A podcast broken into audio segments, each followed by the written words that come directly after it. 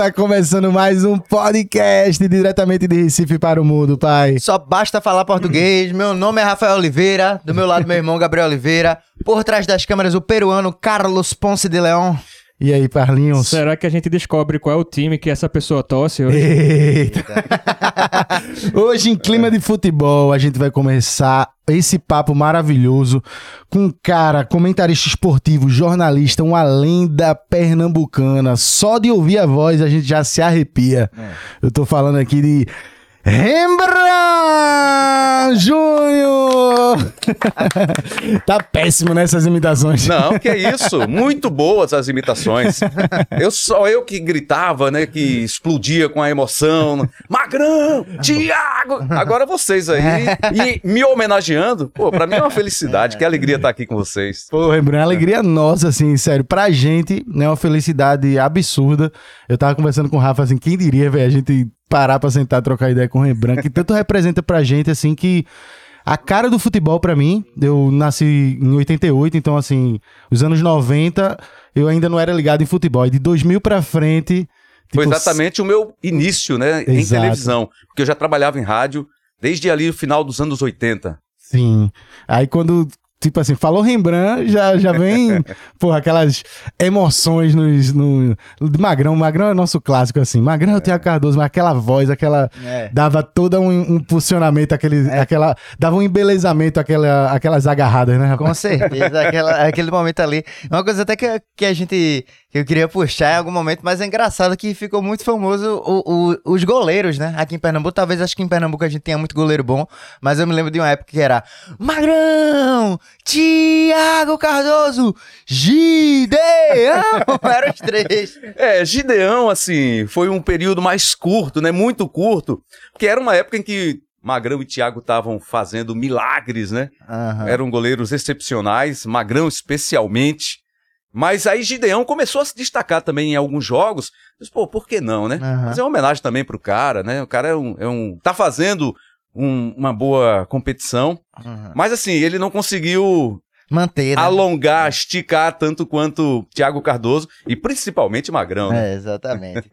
Rembrandt, antes da gente começar e deixar esse papo fluir, a gente precisa agradecer aos nossos patrocinadores. Opa, isso é importante. Então vamos deixar já de cara o agradecimento especial para Esporte da Sorte, nossa parceiraça aí.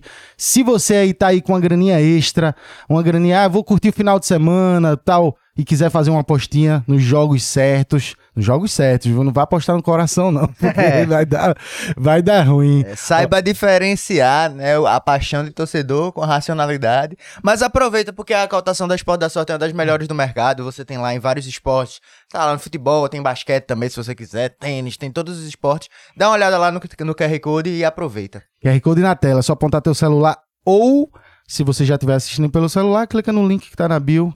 Tudo fácil, vai direto para Esporte da Sorte. Também agradecer a Água Mineral Santa Joana, nossa parceiraça que tá aí com as Joaninhas, vários refrigerantes da Santa Joana para você, com vários sabores, inclusive a cajuana. Todo mundo conhece a Santa Joana, empresa pernambucana, valorizando o pernambucano, valorizando a Recife Ordinário. Então, muito obrigado, Santa Joana. Valeu. O QR Code também tá na tela. E fazer um agradecimento também especial a iFix for You. Trocou Que- meu celular. Trocou o celular, deu Graças grau. Rafa deixou esse celular cair do quarto andar, se quebrou todinho.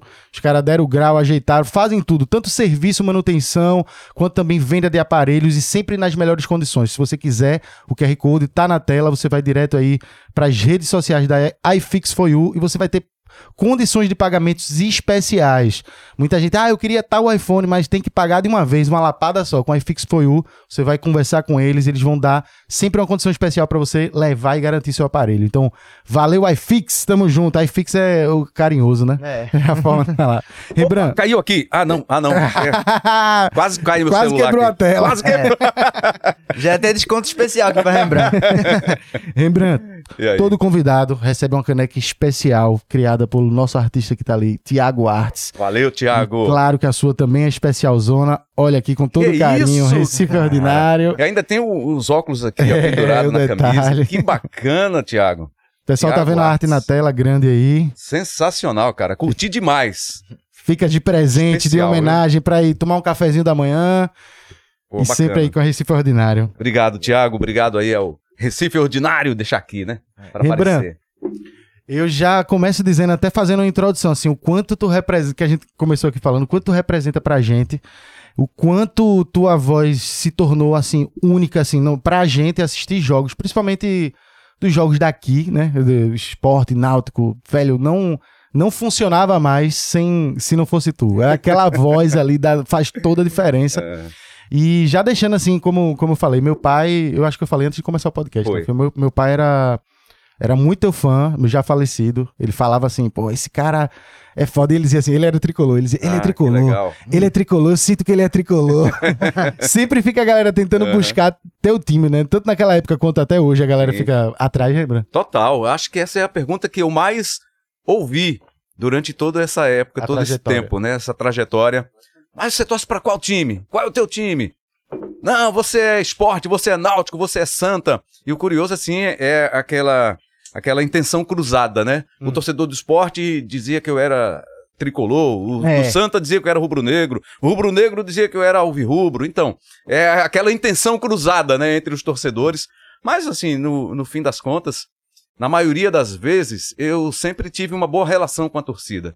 Aquela animosidade que às vezes aflorava, ela ficava muito restrita ali ao, ao estádio, né? Quando você chegava ao estádio, aí o cara, ah, você torce pro outro time, você torce contra a gente, não sei o quê. Uhum. É, é, acho que hoje, tem pouco tempo que eu, que eu deixei de, de trabalhar na área, né? Ainda não me aposentei, bom deixar claro. É. Mas assim, o que eu sinto falta hoje é de ouvir essa, essa brincadeira. Que eu era o culpado pela derrota do time ou pela vitória do time. O narrador. É, o narrador, ele, "Pô, como é que eu, eu marquei pênalti, eu perdi pênalti, eu perdi gol, eu fiz gol e tal. Mas assim, a gente entende, eu consegui entender, né, durante mais de 20 anos trabalhando nessa, nessa função, nessa área, eu consegui entender. É mais a questão da passionalidade, da paixão. Tanto é que fora daquele ambiente, a maioria das pessoas que me encontrava queria um autógrafo, na época do autógrafo ainda, Era, uma foto, me cumprimentar, perguntar né, amenidades e tal. Então, isso foi pra mim muito prazeroso durante toda essa trajetória. E eu, eu, eu, hoje, trabalhando com futebol, eu vejo que é isso que tu falou é muito verdade, assim, não, no- o, o ambiente do estádio e também as horas pós-jogo Uhum. é justamente o momento que o torcedor fica com mais fervor, com, com mais raiva. No outro É dia, isso. muito já, já mudou tudo, né? Você já não, já não tem aquele, aquele hate que você tem em algum momento na, na- é, quando tá, quando tá, acaba de acontecer o jogo, quando tá acontecendo. E conhecendo torcedor, eu sei que também a, a, a galera deve ter um momento que a galera começa a criar a teoria da conspiração, né? Digamos que, sei lá, eu torço, o cara torce pro, pro esporte, o esporte tá perdendo 3 a 0 o cara começa a ver, oxi, rapaz, ó, tá narrando com a vontade o gol. Isso, isso, Tá exatamente, exatamente. Aí começa a ver, pai, quando é gol do esporte ele não grita assim, aí começa essas coisas. né? Aí tem uma, tem uma história muito, muito engraçada também.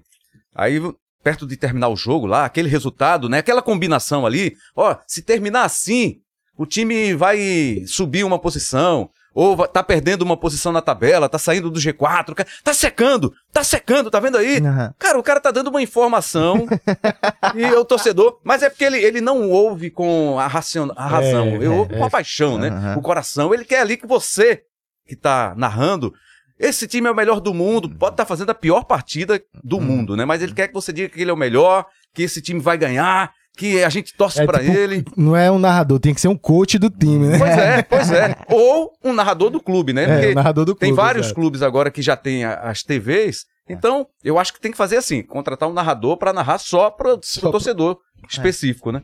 Torcedor do Atlético Paranaense. Tem que assistir ao jogo na TV do Atlético Paranaense com um narrador que seja torcedor do Atlético Paranaense. Total. Que aí eu acho que só assim É. eles vão acalmar o coração, porque vai estar ali a representação dele, né? Que é o É. É, torcedor. hoje que tá com rede social a gente vê esses memes e você vê muito narrador que torce pro time, você vê as reações lá quando o time dele tá perdendo, É os caras enfurecidos e por aí vai. Eu, Eu, eu ia dizer, não, o que eu acho engraçado é que papai era tricolor e dizia, ele é tricolor, ele gosta do Santa Cruz, ele é tricolor. Acontece também. É mais É raro mais raro, é. você, o torcedor, dizer que eu torço pro time dele. Aham. Isso pra mim sempre foi um termômetro, porque você imagina, se a torcida do esporte, ou do Santa, ou do Náutico inteira dissesse que eu torcia pro time A, B ou C, Uhum. né? Mas quando um diz que eu torço pro outro, eu digo, pô, então eu tô fazendo um negócio equilibrado. É.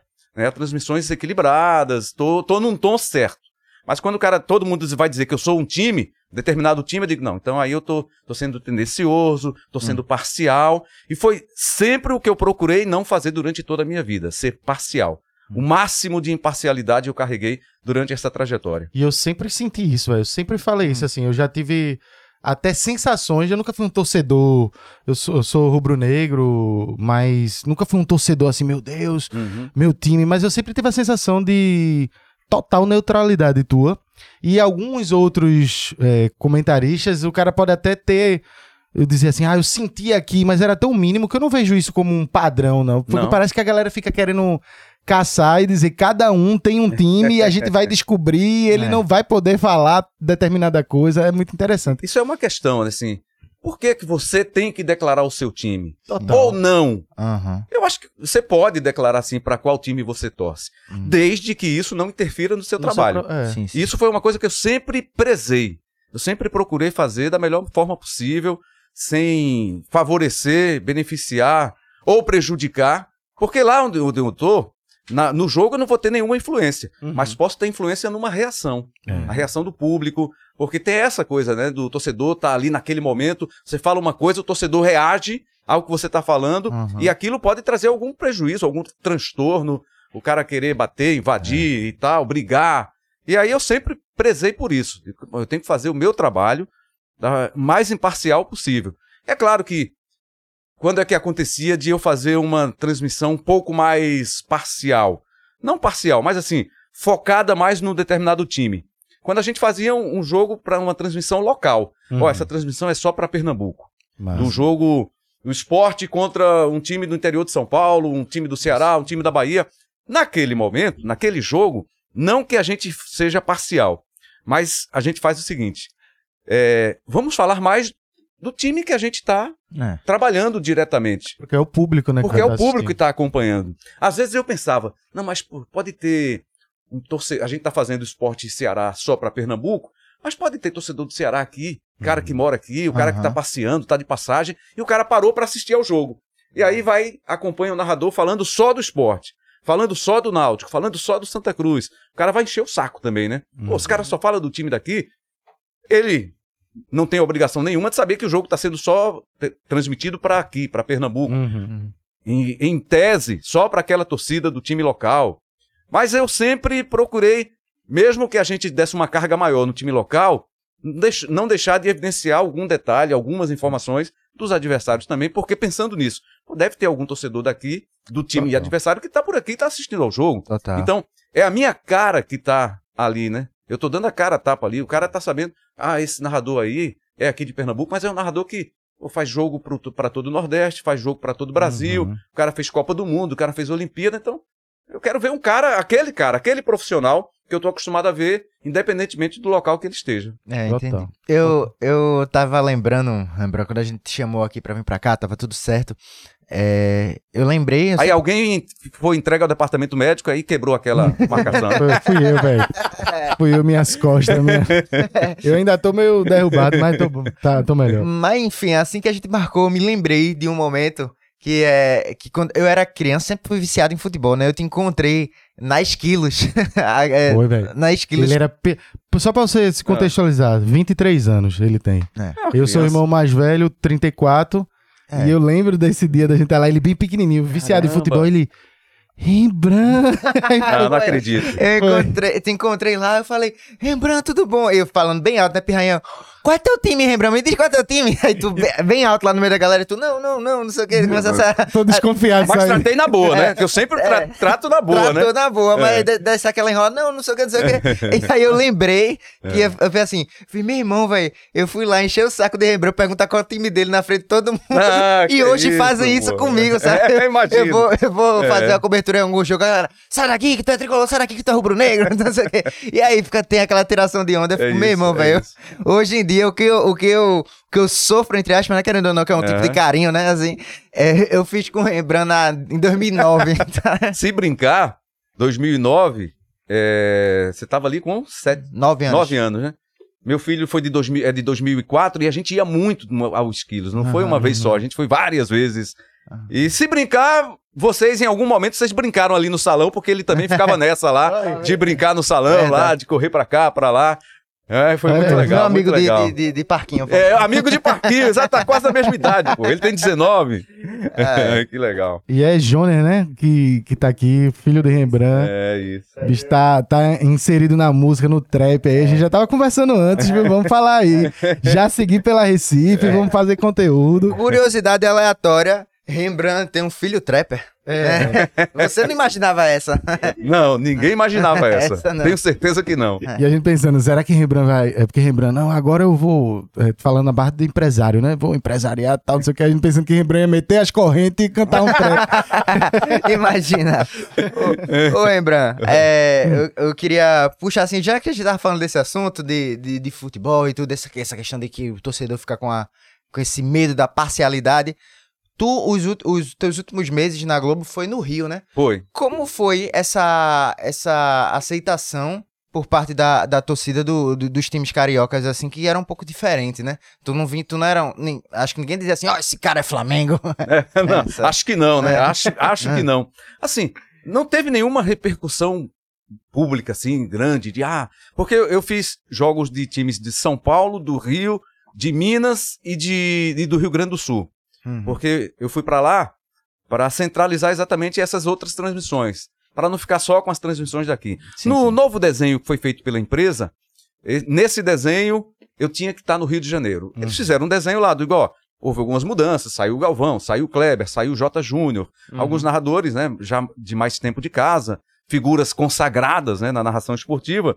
E aí eles, nesse novo desenho, disse, ó, a gente conta contigo aqui, você já está no padrão do, de narração aqui para fazer os jogos mais importantes, jogos de Série A, Copa do Brasil. Eu terminei fazendo muito vôlei, né? Liga das Nações, Liga Mundial, e foi muito legal, me apaixonei pelas transmissões de vôlei também. E aí eu fiz vários jogos de times diferentes, Botafogo, Fluminense, Vasco, Santos, Atlético Mineiro, Cruzeiro. Então não senti Uhum. não sei se foi por, porque foi pouco tempo, eu fiquei menos de três meses. Por uma questão pessoal, eu precisei fazer uma escolha e voltar para o Recife. Minha família não pôde me acompanhar nesse desafio. E aí cheguei a, a- a essa conclusão, conversei com a família e aí decidi que era o momento de voltar, porque não dava para ficar morando no Rio. E se ficasse, ia ser muito legal também, porque eu estava fazendo coisas legais. E a gente, eu brinco assim, eu fico pensando, às vezes eu paro e digo, pô, parei no auge. É aquela coisa que um jogador de futebol que insiste em Aham. jogar, insiste. Mas eu acho que eu ainda teria muito para fazer. Oh. Assim como transmissão, na narração esportiva você tem uma longevidade, né? Uhum. Mas enfim, eu estava no meu melhor momento, mas precisei fazer essa escolha, não me arrependo, a vida segue e vão surgir outras oportunidades de repente. Aí, no caso, tu, depois de passar aqueles três meses e, e querer voltar pra Recife, foi por isso que tu pediu demissão Foi, sair? foi, foi. Foi exatamente essa a razão. Não teve nenhum problema lá de aceitação, de problema com equipe, pesso- interpessoal, nada, absolutamente nada. Muito pelo contrário. Fui muito bem acolhido, estava fazendo eventos bem legais. É, eu ia vir narrar aqui a Copa América de vôlei. Sim. Já estava numa previsão que foi disputada aqui no Recife, né? Mas enfim, não deu e vida que segue, não me arrependo. Foi uma decisão difícil, porque você faz, é uma coisa que você está fazendo há 30 anos. De repente você tem que parar. E não teve nenhum outro problema mais grave, assim. Mas Uhum. é uma questão de É família decisão, e família está em é. primeiro lugar, né, cara? Sempre. E eh, eu já perdi as contas de quantas pessoas eh, de televisão que já sentaram aqui e que tiveram um momento que passaram muito tempo numa emissora e tiveram que tomar alguma decisão pra sair por, por conta própria, mesmo É. por algum motivo. E sempre é uma. Assim, é uma mudança, é, é uma decisão muito difícil pra você tomar, porque você já tá tanto tempo fazendo aquilo, tá com a emissora, tá com aquilo tudo bem regularizado, Total, podemos dizer assim, e de total. repente você dizer assim, caramba, eu vou sair pra tiveram outros casos aqui pra tentar outra coisa, Uhum. ir pra outro caminho completamente diferente, pra focar na internet, que também teve gente que saiu da TV pra isso. Aí você fica assim, eu imagino que a decisão para ser tomada tenha sido realmente bem difícil, né? É, assim. foram dias difíceis, assim, para você sentar, analisar, fazer conta. E aí, É. se não der certo depois, como é que vai fazer? E tem esse mundo digital agora, né? Eu tô sendo muito incentivado pelo meu filho, pela minha mulher. E aí, não, tem que fazer, vamos buscar. Que era uma ferramenta que eu não utilizava muito. Eu não tinha né, essa expertise, eu não tinha. Porque eu estava numa empresa, bem estabelecido, fazendo coisas legais, né, atingindo um grande público.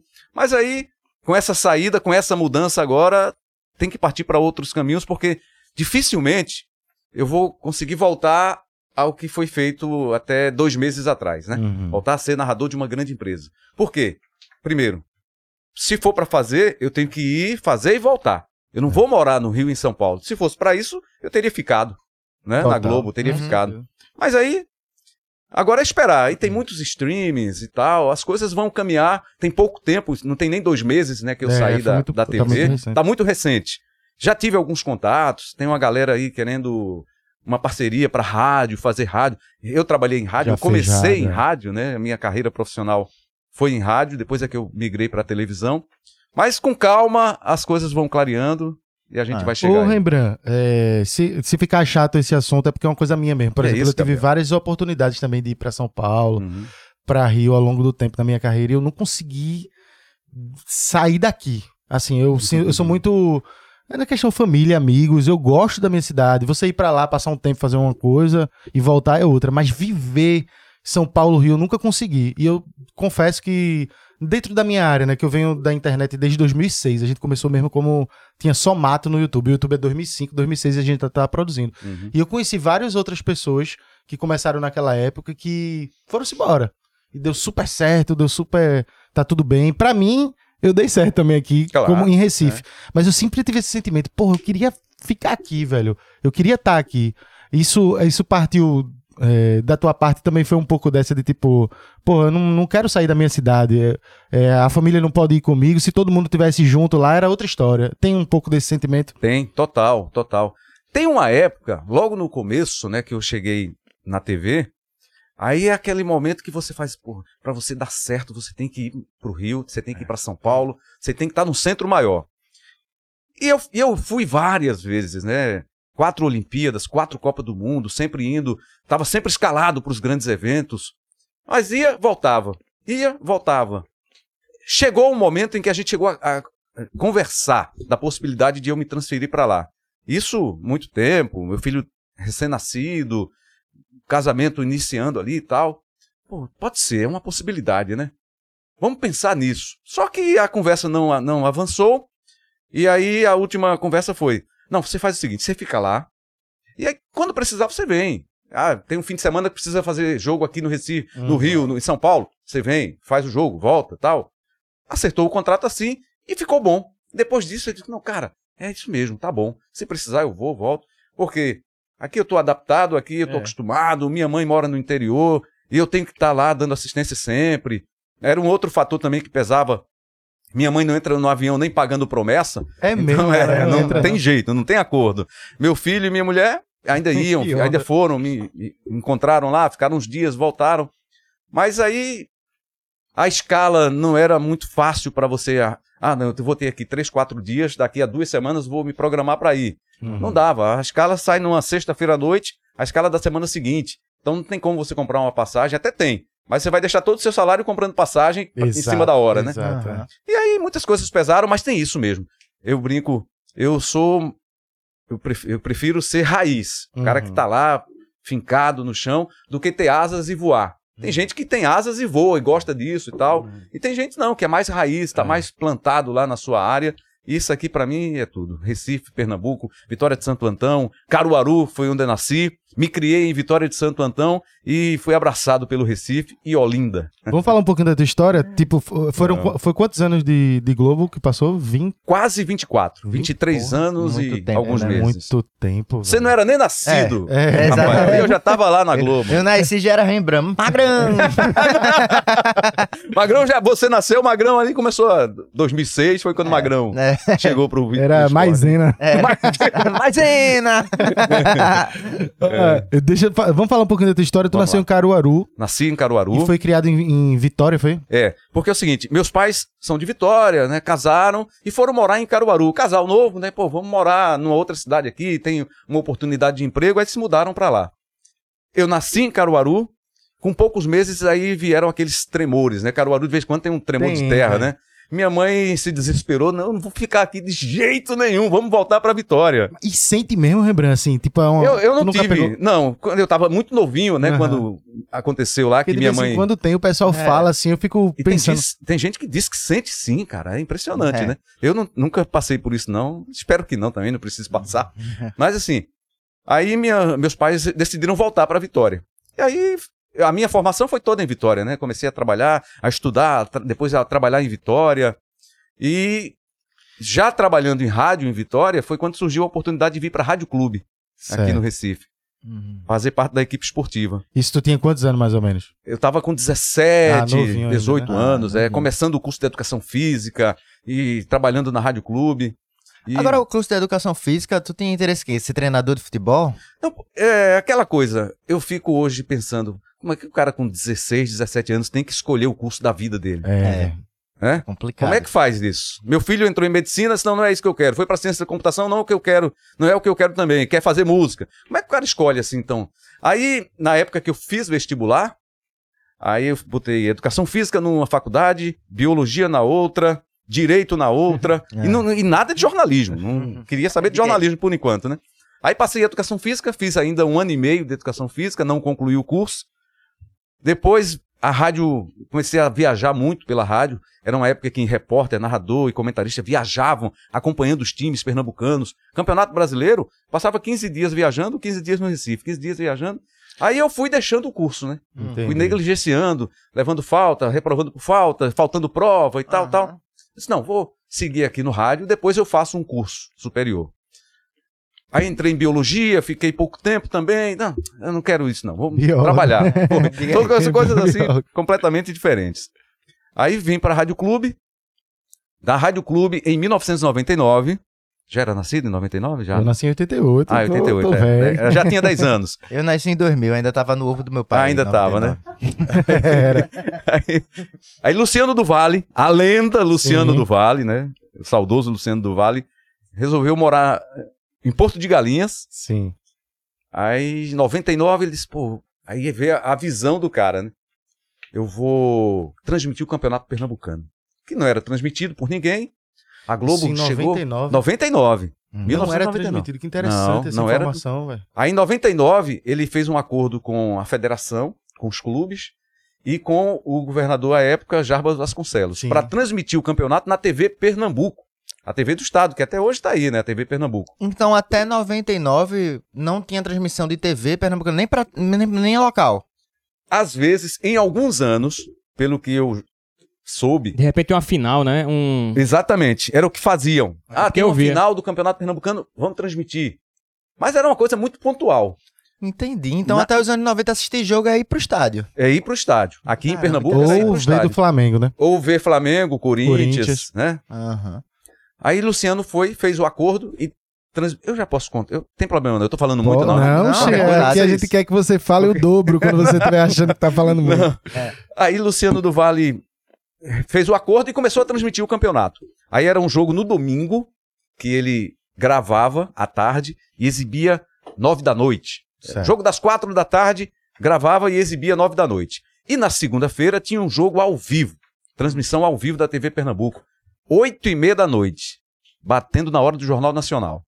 Quando isso começou a pegar, negócio do Campeonato Pernambucano, aí começou a brigar com o Jornal Nacional, cara. Caramba. Da TV Pernambuco. É claro que o sinal era tinha dificuldade ainda, nem todo mundo pegava o sinal da TV Pernambuco, etc.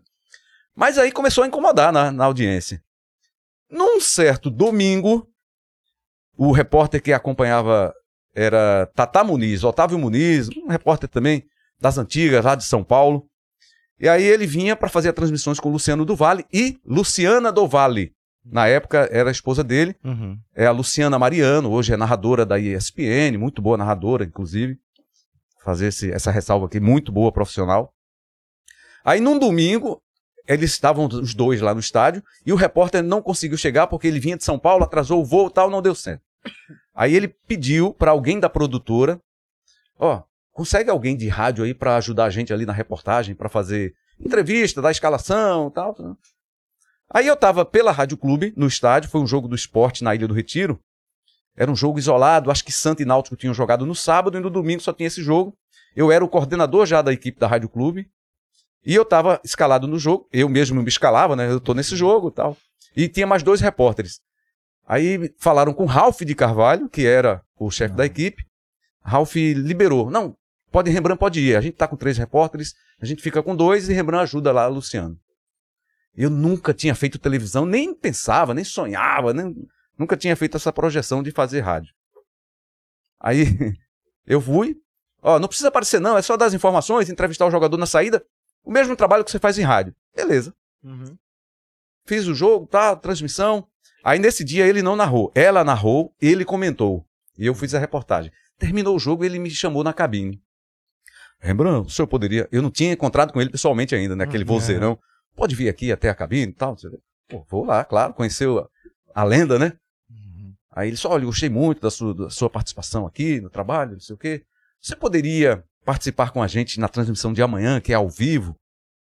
Ô, Luciano, olha, eu te agradeço, mas assim, eu nunca fiz televisão tal. Não, mas você foi bem ali na reportagem, eu queria ver amanhã como é que você, se você poderia ajudar a gente. Ó, se, a, se Ralph liberar, eu vou. Aí, beleza, liberou.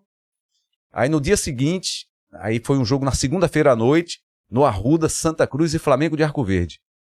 O Náutico tinha jogado no sábado, o Sport jogou domingo e o Santa jogou na segunda. Que aí era o jogo da transmissão da TV.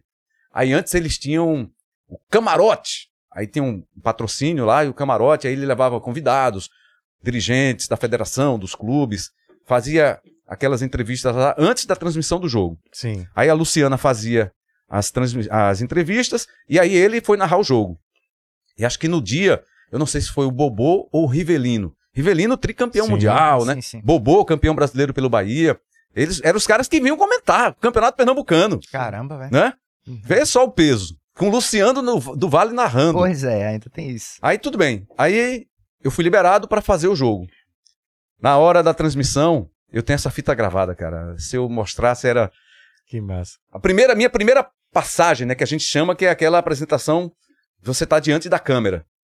Aí ele chamou o Tatá, que fez as informações do Santa, acompanhava o Santa, e eu acompanhei o Flamengo de Arco Verde. Era um time que disputava a primeira divisão em Pernambuco, naquele ano. Flamengo de Arco Verde. Flamengo de Arco Verde. Vamos às informações do Flamengo de Arco Verde. Rembrandt Júnior, aquele vozeirão, né? Boa noite, Luciano e tal. Aí eu começo olhando pra câmera assim, daqui a pouco eu tô, não sei o quê, o Flamengo de Arco Verde chegou, eu tava olhando para um lado, olhando pro outro. Parecia que eu tava em rádio, né? Pô, tem uma câmera ali te mostrando, mas eu nunca tinha feito nada em Aham. televisão.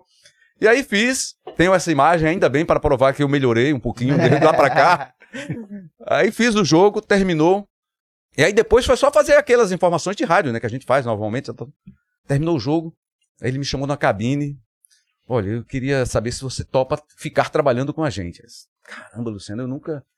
Aquela mesma história tal. Não, olha, se, o- se a rádio me liberar, eu fico fazendo rádio E e ajudando a TV e tal. Aí acho que fiquei assim um mês ainda fazendo rádio e TV. Foi quando o pessoal da rádio me chamou e disse: Ó, Rembrandt, não vai dar pra ficar te liberando toda vez e tal. Não, e eu super entendo. Eu vou só falar com o Luciano pra dizer que.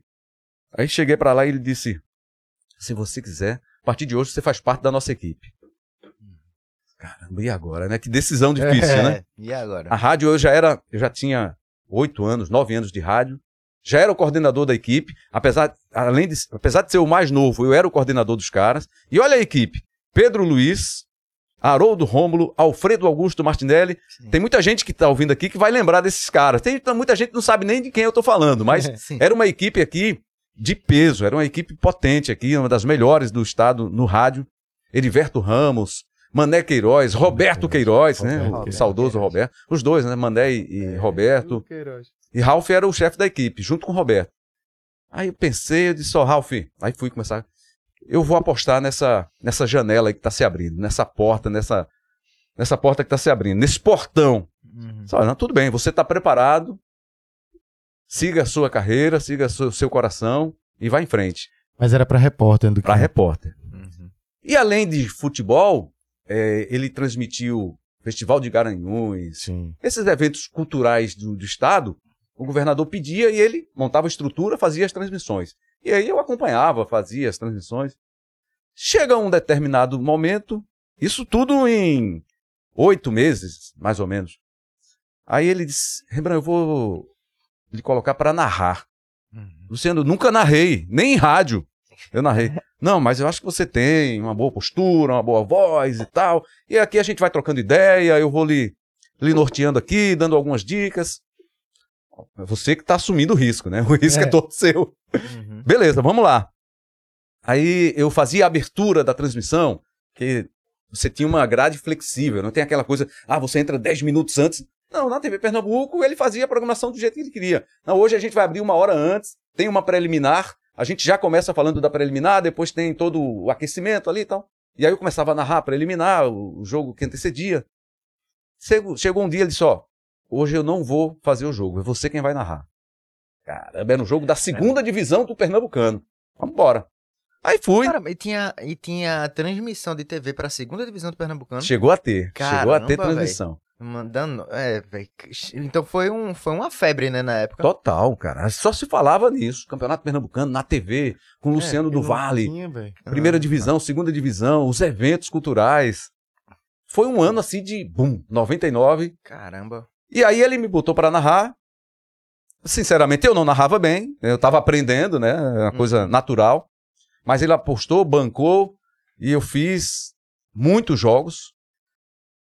Em, 90, e- em 2000, tudo certo já. Ele já tinha feito um acerto comercial para exibir o Campeonato Pernambucano na afiliada da Band Certo. que ele era na época da Bandeirantes, e a afiliada da Band aqui era, na época, a TV Guararapes. Hoje TV Guararapes. Foi TV Guararapes, depois mudou o nome e voltou a ser TV Guararapes, né? Mas foi a TV Guararapes a afiliada da Band. Tanto é que depois, em em 2000, 2001, ele chegou a fazer alguns programas locais aqui para a TV Guararapes e tal. Mas o Campeonato Pernambucano que ele tinha programado, previsto para exibir na TV Guararapes, tirou da TV Pernambuco, o negócio cresceu, Aham. e aí envolveu questões comerciais, tudo pronto. Aí a Bandeirantes transmite aquele Mundial de Clubes do ano de 2000, que foi disputado em, no Rio e em É, São Paulo. Vasco, teve Vasco, Corinthians, Real Madrid e tal. E a Bandeirantes transmitiu em rede nacional. E ele anunciou, a partir do dia tal de fevereiro, foi já ainda em janeiro, transmissão do Campeonato Pernambucano na TV Guararapes, afiliada da Bandeirantes, lá em Pernambuco. Uma semana antes de começar o campeonato, alguma questão comercial que não funcionou, que não deu certo, e ele não transmitiu a- o campeonato na TV Guararapes. Aí a Globo, com J. Raposo, que era o diretor de programação à época, foi conversar com ele para negociar. Aí a Globo comprou os direitos. Ou seja, um produto que estava ali, que ninguém dava nada por ele, ele pegou, projetou e vendeu depois, ganhou uma grana. É, imagina, porque... Meu irmão, em um ano o cara, pum, pegou um, um baú de. Um, bote, um botijão de ouro, assim. Caramba, velho. Achei- A achei- Globo pegou, 2000, o Campeonato Pernambucano. Hum. E aí, para eu chegar na Globo, você ia fazer uma intervenção, ele ia atrapalhei. Não, mas é, conclua aqui, depois eu, eu quero falar um pouquinho sobre esse, esse momento da- do, do início do Pernambucano na TV. Então, Perfeito. pode terminar esse. Em 2000, aí a Globo foi, comprou os direitos, pagou a ele Uhum. os direitos do campeonato. Ele deu a parte da federação, dos clubes e ficou com uma super grana e, pô, vou mais cinco anos aqui tranquilo em Porto de Galinhas e tá tudo certo. e eu fiquei desempregado. Eita. Por quê? E saiu da rádio, né? E tinha saído da rádio. Sim. Aí fiquei ainda três meses desempregado. Só que aí a Globo pegou os direitos e começou a transmitir o Campeonato Pernambucano. Só que eles não tinham um narrador. Porque o narrador da Globo, até o final dos anos 90, ali 97, acho que 98 no máximo, era Natan Oliveira. Não sei se vocês lembram dele. De nome. Natan Oliveira, uma figuraça aqui. Natan é um grande nome. É um cara que chegou a fazer transmissão junto com o Galvão. Era Galvão fazia um jogo para o Rio ou para São Paulo e ele fazia o outro jogo da praça. Vê aí o rosto. porque- Natan Oliveira. Aí depois ele trabalhou na Rádio Jornal aqui. no- antes de se aposentar, ele era narrador da Rádio Jornal. Enfim, aí ele começou a testar alguns narradores de rádio. Iata Júnior, que era narrador de rádio aqui em Pernambuco, narrou alguns jogos. É, Haroldo Costa chegou a narrar. Maciel Júnior também narrou alguns jogos.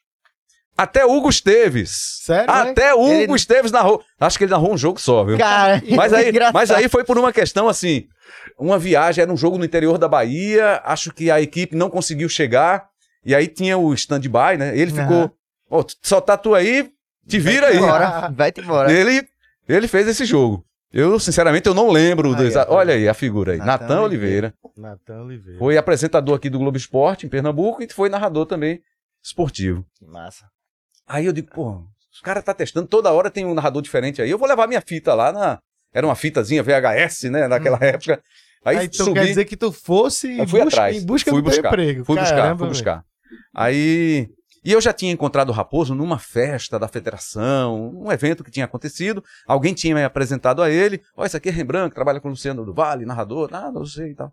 Aí eu subi o Morro do Peludo. Na época a Globo era lá em Olinda, né? No Morro do Sim. Peludo. Aí cheguei lá, pedi pra conversar com ele, ele me atendeu, me recebeu. Disse, ó, eu queria fazer aqui, trazer uma fita pra você de um jogo meu.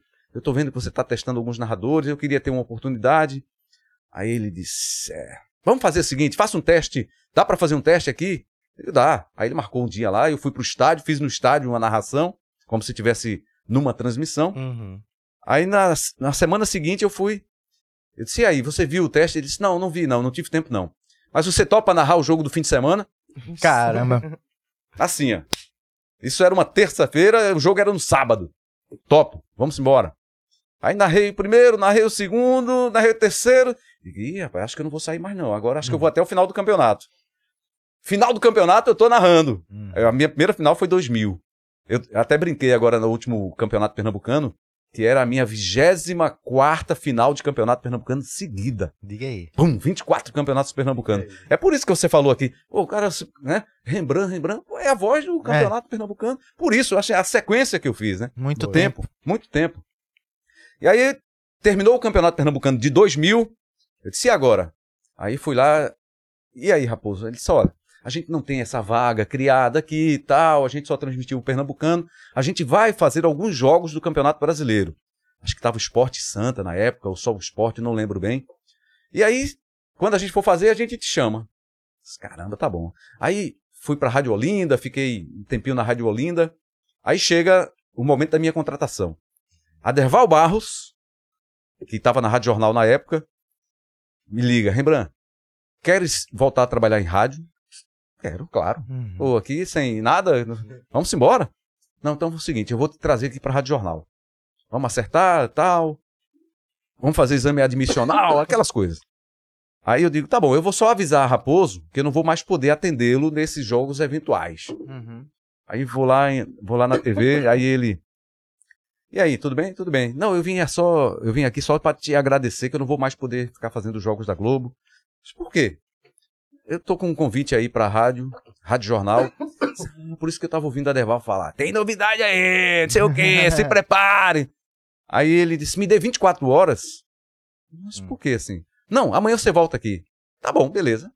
Fui pra casa, voltei no dia seguinte. E aí? É, a gente vai te contratar. Eu disse, não, não. Hum. Segura um pouquinho aí, porque eu já acertei com o Aderval, tá tudo certo. Eu já vou fazer exame admissional Hum. essa semana. Não, ligue pra ele aí. Aí peguei o telefone. Aderval, eu tô te ligando porque eu tô aqui na Globo.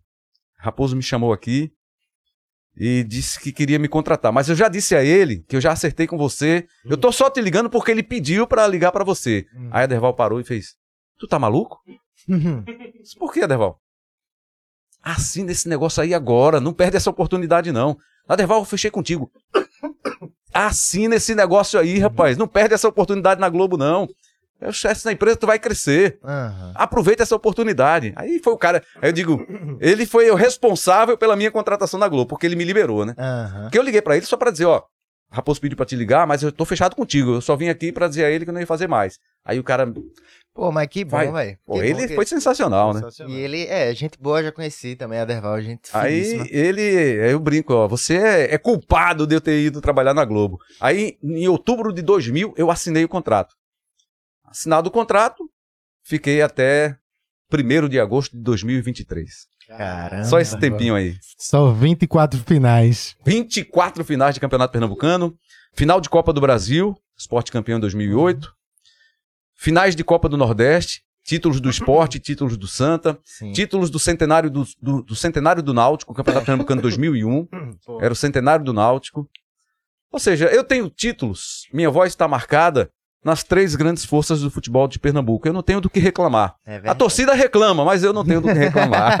A torcida reclama de uma tudo. parte da, uma pequena parte da torcida É, reclama. essa- mas aí a galera, rec- como o Gabriel diz, reclama de tudo. Eu queria só voltar rapidinho nesse- no- na questão do, do começo do Pernambucano na TV, que eu fiquei impressionado, né? Eu já tinha visto algumas vezes essa questão de é, Luciano do Vale, que ele já tinha feito. Muita gente falando, pô, a história que esse cara tem em Pernambuco e o que ele fez pra revolucionar aqui. Eu sabia que ele tinha narrado o jogo, mas eu não, não tinha noção dessa transição, velho. Então, é, nesse período que tu trabalhou pô, é, na rádio, é, ainda com, com Pernambucano e Uhum. tudo. Como é que tu pode dizer pra gente como é, como é que funcionava pro torcedor da época? O- o- nos anos 90 a rádio era muito forte ainda Muito. pros jogos. muito forte. A rádio ecoava dentro do estádio, cara. Você ia para um jogo, a vinheta da rádio, quando tocava a vinheta do tempo de jogo, você ouvia o, todo uníssono, mundo- tava todo mundo Ah. no campo e ali a- olhando o jogo e o radinho no colado. Isso acabou um pouquinho hoje, né? Tem, Sim. ainda tem rádio e tal, você ainda- Mas realmente. mas a maioria, assim, na época era impressionante. Uhum. A gente era reconhecido, assim, ó, o, o repórter do, da Rádio Clube, o repórter da Rádio Jornal, o repórter da Rádio Olinda. A gente era meio, que mega popstar, assim, né? Porque os caras conheciam. A televisão tinha ali o programa, o Globo Esporte e tal. Mas era muito menos. A rádio, o rádio era muito forte. Hoje perdeu um pouquinho muito porque a TV invadiu, né? Assim, no bom sentido, invadiu as transmissões. Hoje você tem transmissão de tudo que é lugar. Uhum. Saiu da TV aberta, que era um nicho, né? Uhum. que era um canhão que chegava em todos os lugares, agora você tem distribuído aí por vários streams É, que estão alcançando gente que nem. Ah, não, eu não quero saber disso, não tem, não tem uma hora certa pra assistir, É. não dá pra assistir aquele horário. E agora você assiste em qualquer horário, né? O horário que você quiser. Exatamente. Agora eu fiquei curioso com uma coisa, Rembrandt. Hum. Porque aqui em Pernambuco a gente é, é muito bairrista, né? A gente sabe de como o pernambucano é. E em futebol também, né? Principalmente. E aqui é, Muito. é esporte, náutico e Santa Cruz, a galera trouxe pros três. E se não, torcer, se não torcer pra nenhum desses três, você é misto, né? Você torce para time de fora. É. Então, assim, só que as transmissões do Campeonato Pernambucano na TV vie- vieram aparecer em, de 2000 pra frente. 2000. E, e ag- agora sim, não- eu não acredito que esse, senti esse sentimento da- da- do, do público não é de 2000 pra frente de, de, de torcer pelos três. Desde a época do rádio, da época que não tinha transmissão, tinha. as pessoas já torciam muito pe- pelos times daqui. Então, assim, foi uma, foi uma sacada de gênero trazer assim, tipo, se trouxer o Pernambucano pra TV, vai dar certo que a torcida é muito fanática, né? Eu acho que ele deve ter E pensado essa um foi a essa sacada dele, né? É, Sacada. porque que sacada. velho. Porque O quando. cara botou sinuca em TV nacional, rede nacional. Caramba, velho, sério. Rui Chapéu, Hum, o lendário Rui Sim. Chapéu, o cara. O Luciano do Vale transmitia. Ele tinha um show do esporte no domingo na Band, que tá voltando agora, era, mas era o dia inteiro falando de esportes. E aí ele botou um cara, Rui Chapéu, era um cara de sinuca, aham. impressionante o cara, cada tacada assim, o cara. Uhum. Aquilo dava audiência, cara. uhum. Vê a visão dele, pô, vou trazer boxe, ele também começou a transmitir, não sei o quê.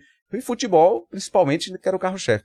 Ele teve essa visão, ele foi, era, bot- brincavam, né, que onde ele botava a mão virava ouro. Caramba. Era uma visão impressionante mesmo. O cara era um empreendedor. Ele não era só um bom narrador esportivo. Ele tem uma Ele visão uma ampla, visão. né? Ele foi narrador da Globo na Copa do Mundo de 82. É, isso aí que você falou do, do Luciano do Vale tem uma história engraçada, porque ele, ele morou em Porto de Galinhas. Uma vez meu irmão foi passar um fim de semana lá Hum. com os amigos, eh, entrou na água lá da praia e tava Luciano do Vale tomando banho de mar. E aí ele foi. Qual a primeira coisa que ele vai falar com o cara? Vai perguntar o time. Ai. Aí, como sempre. Ponte Preta. ele- Torcedor ele- da macaca. Ponte Aí Preta. ele foi falar, ele não disse que era Ponte Preta, ele enrolou lá, É, disse é. que, não, o narrador não pode dizer, o time que torce, alguma coisa assim, né? Eu tô imaginando a cena, Luciano do Vale lá em Porto de Galinhas, boiando aqui, de boa, o cara. Luciano do Vale, você torce pra qual time? Sim. É, exatamente. assim. Foi assim mesmo, Rafa. Na pizzaria, Rebro Júnior, você torce pra qual time? E eu tava lá no dia que eu fiquei. E, e eu, o irmão mais velho, né? Eu fico. Aí eu fico, amanhã, ó, a Rafa tá enchendo o saco de Rafa, daí, Rembrandt. ó. E Rafa, qual é teu time? É time? E falando, "Ei, vai, diz aí, Rembrandt lá, tô desconfiado. Pequenininho, velho. Ai, velho. Eu lembro disso, velho, foi muito bom. Ô, Rembrandt, agora, velho, a gente come- tu começou aí falando um pouco da tua história no início, Caruaru, é, tua adolescência, aí tu começou a trabalhar na rádio Em Vitória. em Vitória, 17 anos. Mas, tipo, essa- esse despertar pelo futebol, tu já tu era viciado em futebol, tu já gostava? Como foi isso aí? Aí, aí momento? vai vir a história de qual time eu torço. Hum. Ah, Aí vem a, eu a história saber. é essa. Olha, vamos descobrir. Eu não era muito ligado em futebol, né? É, eu estudava, eu morava, eu era vizinho da escola que eu estudava, lá em Vitória. E o, o, o diretor da escola, que hoje é o prefeito de Vitória, que foi presidente do Vitória, do clube, fundado por nós lá em Vitória, ele tinha essa visão, pô, ele gostava de futebol e tal. Pô, a gente tinha que ter um time em Pernambuco para disputar o campeonato pernambucano. Isso antes de bombar na, em te- em televisão, 2000. Era ali, final dos anos 80, 88, 89, o ano que tu nasceu, Gabriel. Uhum. Aí, ele, não, a gente, pô, a gente, a gente tem um campeonato amador muito bom, muito forte, muito legal. Vamos, vamos ver se a gente se reúne aqui, eh, o comércio da cidade, né, os empresários, pra gente ter um time na, pra disputar o campeonato. Naquela época não tinha uma segunda divisão como tem hoje, pra você ter, pra ir pra primeira divisão e tal. Aí, beleza. Aí a gente começou, ele disse, vou fazer o seguinte, eu vou comprar um horário na rádio, pra gente fazer uma resenha e uma transmissão de domingo do campeonato vitoriense, campeonato amador. Uhum. No final do ano, a gente faz uma seleção e bota essa seleção para representar a cidade na disputa. Na época tinha um campeonato de seleções do interior, de cidades, alguma coisa assim. Campeonato do interior. Aí era com as seleções de cada cidade. Aí o Vitória foi, ele fez um bom time. Montou o time. Ele disse: não, esse time aqui. Aí pleiteou a federação, pediu para a federação uma vaga para o campeonato pernambucano. Aí eu não lembro exatamente como era o, o acesso para você ter a vaga. Só que ele conseguiu. E aí, formado o clube, a gente, eu acompanhava, eu acompanhei todo esse processo. E o Vitória começou o campeonato pernambucano ali, acho que 91. Foi o primeiro ano do Vitória, 90 ou 91. Aí o Vitória fez um bom time. Dava trabalho aos times grandes quando iam jogar lá em Vitória. Era o, é o estádio Carneirão de Vitória. Aí vai criando aquele sentimento. Aí você vai né? criando aquele sentimento. O Vitória ia lá, venceu o esporte, venceu o Náutico, venceu o Santa, vinha pra jogar no Recife, dava trabalho pros três.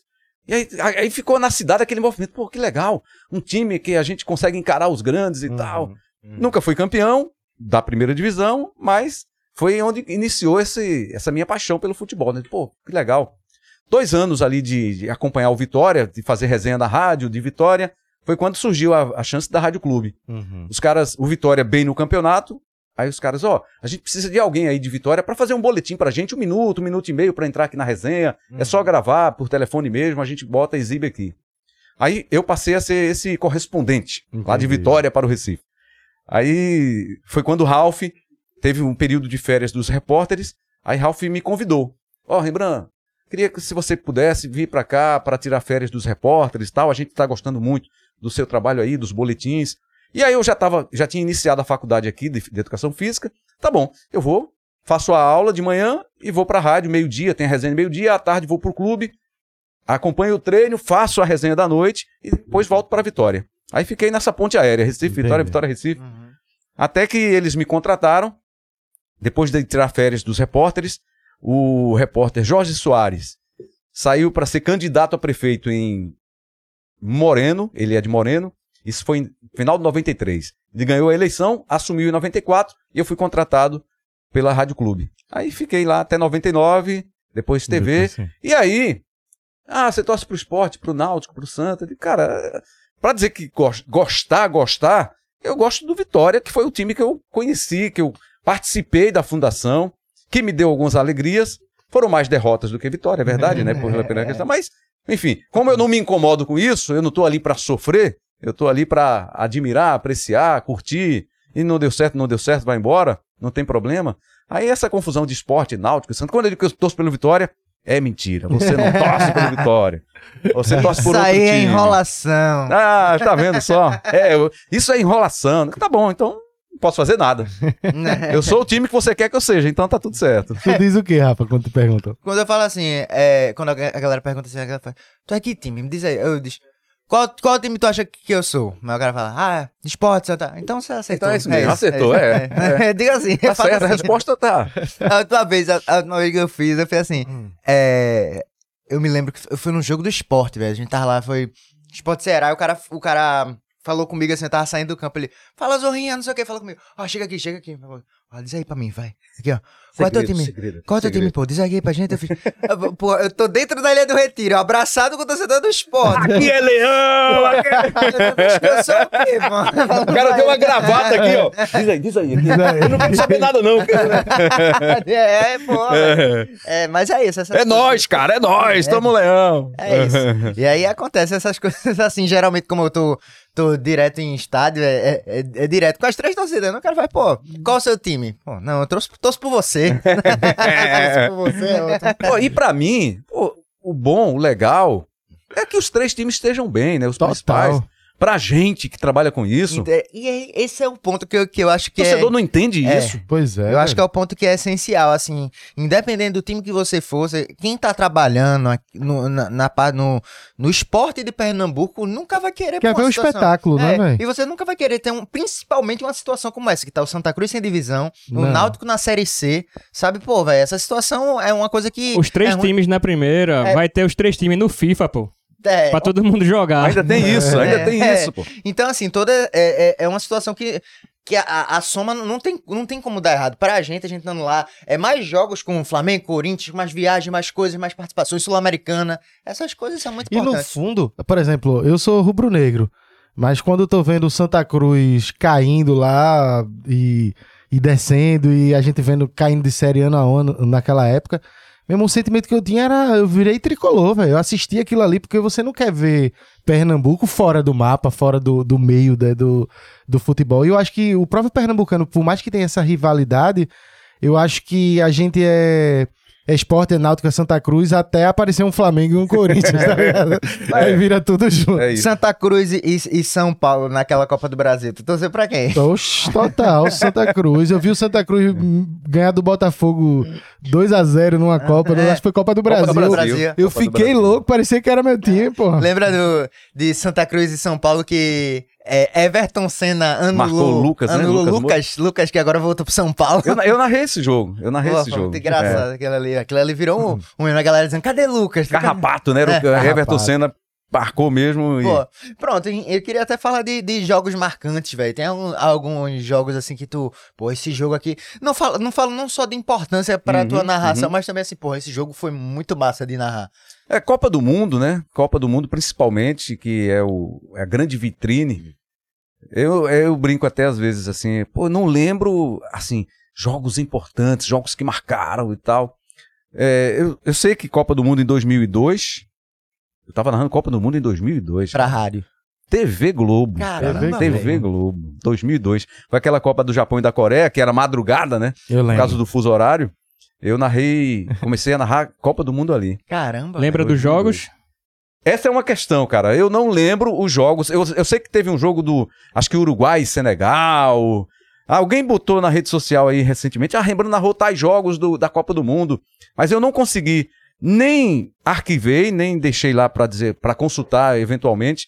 Nem lembro dos jogos. Eu sei que são, são jogos importantes. E por tudo que aconteceu, um jogo muito marcante pra mim, não só pela questão do título, foi a Copa do Brasil 2008 pelo esporte, que eu não ia narrar o jogo. E era. Era. O Kleber Machado fez a transmissão da Globo e a transmissão do Sport TV ia ser feita pelo Milton Leite. Hum, Só que Milton já estava no Recife, teve algum problema na voz que não pôde narrar. E naquele dia, como eu não estava escalado para narrar o jogo, eu eu apresentava também o quadro do Bom Dia Pernambuco, participava cedinho. Aí eu fui para Ilha do Retiro fazer o jogo, ao vi- a transmissão ao vivo lá, a entrada ao vivo. Olha, hoje à noite, às seis horas da manhã, eu já estava falando que nove e meia da noite tinha o jogo. Aí fiquei durante o Bom Dia Pernambuco, entrei no programa da Ana Maria Braga, entrei no Globo Esporte. Aí terminou o Globo Esporte, aí vou para casa, ia voltar para o estádio à noite, só para depois do jogo entrar nos intervalos da programação da Globo. Uhum. Se o esporte fosse campeão, a gente ia ter alguns espaços para no intervalo mostrar a festa, mostrar os gols e tal, ficar fazer uma festinha Uhum. local ali, particular, né? Quando, é a- quando eu tô indo para casa, ali duas, duas horas da tarde, duas e meia, aí me ligam do Sport TV, ó, Rembrandt, Milton Leite tá aí, talvez não faça a narração do jogo do- da final. Como assim? Não, porque ele tá com problema na voz e tal. Tu vai voltar pro estádio? Não, vou, tô indo em casa almoçar e volto. Não, então volta porque talvez você seja o narrador da partida, da final. Caramba. Caramba, eu não- e eu não tinha me preparado pra narrar o jogo. Hum. Porque narrar o jogo não é você chegar lá e narrar o jogo. Hum. Você tem, tem, tem que ter uma preparação, você tem que estudar os times, os jogadores, a situação, informações que você pode dar com relevância durante os jogos e tal. Que massa. Tem uma preparação pra você narrar um jogo. Uhum. Tá bom, então tá. Aí fui em casa, arrumei, almocei, tomei banho, voltei. E aí tinha um programa antes do jogo, espécie de estar na área, um pré-jogo lá. Aí, ó, tá confirmado, você quem vai narrar o jogo. Prepara aí. Aí eu tive alguma uma horinha ali, meia, pra preparar o jogo, tal, entender a competição, a situação dos times. Fui pro jogo, narrei o jogo, terminou o jogo. Aí foi depois pra Globo, pra cabine da Globo, pra fazer as entradas do pós-jogo, né? A festa do título e tal. Então ele é muito marcante por isso, que era um jogo assim que não estava na minha previsão, na minha escala, e de repente, poucas horas antes, ó, você vai narrar o jogo, a final da Copa do Brasil, que é o maior título do esporte, né? Total. Tá aí gravado. Na pandemia, não sei se vocês lembram, a Globo Reprisou. resgatou, reprisou alguns jogos. Eu lembro. E assim, eu e eu narrei de novo o jogo, como se fosse, não como se fosse ao vivo. A gente fez uma, uma narração mostrando como foi aquele jogo. Uhum. Uma narração detalhando alguns lances e tal, mas comentando, ó, nesse momento o esporte tava assim e tal. Então foi muito legal. Que massa. Então né? ficou muito marcante por isso. Pô, Foi muito marcante, é, velho. aquele É. jogo É, o ali. que fica na minha cabeça pra sempre, é, do, é 2008, velho. E assim, aquele jogo ali, eu imagino que. O que é que tu pode falar um pouco da loucura assim de bastidores, porque eu acho que. Principalmente desse dia, que eu acho que esse dia deve ter sido muito louco. Porque assim, eu vendo, eu era uma criança, eu não fui pro estádio, mas a Ilha do Retiro cabe 35 mil pessoas. Eu, ó, ali devia ter umas 45 mil no mínimo. Tava muito apertado, tudo abarrotado. Tava você vendo as- a Ilha do Retiro. né? Exatamente, velho. Gente, E cara. como é que funciona? Vocês chegam quantas horas antes? Tem algum. é, Ah, o jogo começou nove e meia, contando só as horas que eu fui pro jogo mesmo, eu cheguei no estádio quatro e meia da tarde. Uhum. Quatro horas, cinco horas antes, né, Uhum. do, do jogo, porque não dá também pra você chegar em cima da hora, né? porque tem a entrada, o acesso é difícil, É, é, complicado e tal. Aqui, em jogos normais, Hum. a gente faz assim, ó, pelo menos uma hora, uma hora e meia, uma hora no máximo antes Uhum. do jogo. Antes de entrar. Ah, não, tem um flash uma hora antes do jogo. Então bota mais uma hora antes Uhum. pra você Aham. chegar com calma, pra você poder. Porque é, televisão é muito equipamento, muita coisa, muito ajuste, né? Sim. A rádio é mais fácil, você chega lá, já tá. Normalmente o técnico vai e você chega só falar e, e vai embora. Mas televisão tem câmera, tem luz, ajusta a luz, faz aqui, faz ali. Então você tem que chegar com antecedência. E Aham. eu sempre tive isso, né? A, a liturgia do cargo, eu sempre cumpri rigorosamente. A hora de chegar, a hora de, de sair, a hora de fazer, o que fazer, o que não fazer. 25 anos de televisão, assim, não, É. você consegue. Você não aprende tudo, mas você sabe mais ou menos como é que faz o negócio, como é que, Não. como é que faz para se movimentar ali dentro, né? O que é que tem que fazer, falar, hora de falar, hora de, de calar. E os preparativos? Esse momento. É um antes? estudo, é um estudo. Era isso que eu queria mais detalhe. Disse assim, é, os nomes, tu fica com a lista, porque tu falou que tem que estudar o- os jogadores, Isso. os dois, Dos os dois times. dos dois times, tem que entender pra tá dentro daquilo pra poder narrar de uma forma mais até mais natural, saber do que tá falando, segura, né? Uhum. E esse, tipo, é, os caras correndo ali, tipo, a gente vê na câmera, eu não consigo. Como é que ele sabe quem é quem, né? Quem é velho? quem. A gente faz tanto jogo que você acaba acostuma, o seu o olhar tá treinado ali para aquele negócio, né? As funções, os jogadores, o espaço de campo que eles De repente o número, normalmente ocupam. o número da camisa ajuda também? Depende. Tem camisa que atrapalha, porque tem uns, uns números que são loucos, você não Que o consegue ver 6 nada. parece cara. o zero, né? Também é impressionante. Tem coisa que você não consegue É melhor ver pela posição, né? Lateral esquerdo. É, tá. é. E aí tem hoje, tem muito detalhezinho. O cara tem um, uma faixinha no punho, Sim. a chuteira de um é rosa, de outra é amarela, de outra é preta, de outra é branca. Aí isso aí o cara vai pegando na hora, né? Na hora, na hora. É muito Porque e a- quando acontece de ter dois jogadores muito parecidos ali, que jogam pelo mesmo lado, pelo mesmo Aham. corredor ali do campo. Então você, pra distinguir. O, o problema maior é na Copa do Mundo, né? Que você pega, às vezes, seleções que você nunca viu jogar. Aham. Total. E você tem os números. Em Copa do Mundo eles até ajudam, porque os números são bem mais visíveis, não tem aquela coisa cheia de patrocinador ali pra esconder o número. O número fica É. um número dourado dentro de um preto que você não consegue. É. E tu olha pela tela ou tu fica focado Quando no eu jogo? tô no estádio, Aí, é, isso foi Luciano que, que me deu a dica, né? Lembra? É, quase meio a meio. Olho no campo, olho na tela. Olho no Entendi. campo, olho na tela. Por quê? Porque se você começa a narrar muito do campo e às vezes não tá na tela Hum. aquela determinada jogada, aquele determinado lance e tal, o cara fica em casa, o cara tá narrando É. o quê? São duas perspectivas. São duas perspectivas. E como a gente já faz muito off-tube agora, que a gente chama que é aquela transmissão no estúdio, que você não vai pro estádio, aí você tá restrito só àquela imagem que você tem na televisão. Copa do Mundo é assim. Copa do Mundo é assim. É, as, as Copas do Mundo que eu participei, eu só fui ao estádio em, naquela Copa de 2014, que eu narrei alguns jogos nos estádios. As outras Copas que eu participei, eu participei no Rio. Porque eles mandam, eles dividem a equipe, mandam geralmente dois narradores, no máximo três. Aí geralmente iam o Galvão, o Kleber e Luiz Roberto, e os outros todos ficavam no Rio. E a demanda de quem fica aqui é maior. Uhum. Tem mais jogos para narrar, porque lá os caras têm um deslocamento, dependendo. No Catar não, que era tudo pertinho ali, mas as outras. Rússia. O cara saía de Moscou para São Petersburgo, pegava Vixe. um voo seis horas, não sei o que. né? Aham. Então a gente sobrava muito jogo pra gente. Eu narrei muito jogo na Copa da Rússia. E, e aí, quando a gente tá no estúdio, você tá restrito ali à televisão, é difícil pra você entender, pra você identificar. Quando a gente pode, a gente faz um estudo prévio, quando ah, tão- estão definidos os 23, agora foram 26, relacionados para a Copa do Mundo. Aí você vai buscar. Normalmente, eles te antecipam uma escala uns 30 dias antes, um mês mais ou menos. Ó, jogos que você vai fazer são esses, esses e esses. Aí você já vai ali correr atrás Uhum. das informações daquelas seleções, como é que foram as eliminatórias daquelas seleções, quem são os jogadores que se destacam, onde é que eles jogam. Aí você procura Aham. isso. Nesse, nessa última Copa agora, que eu fiz um jogo que eu não estava escalado. Luiz Roberto teve um problema também na voz lá no Catar.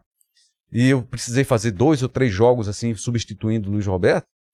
É, foi de um dia para o outro. Ó, amanhã tu vai narrar Marrocos e Croácia É foda isso. não tava na minha. Eu já tinha me preparado para os outros jogos que eu ia fazer, eu sabia, já tava.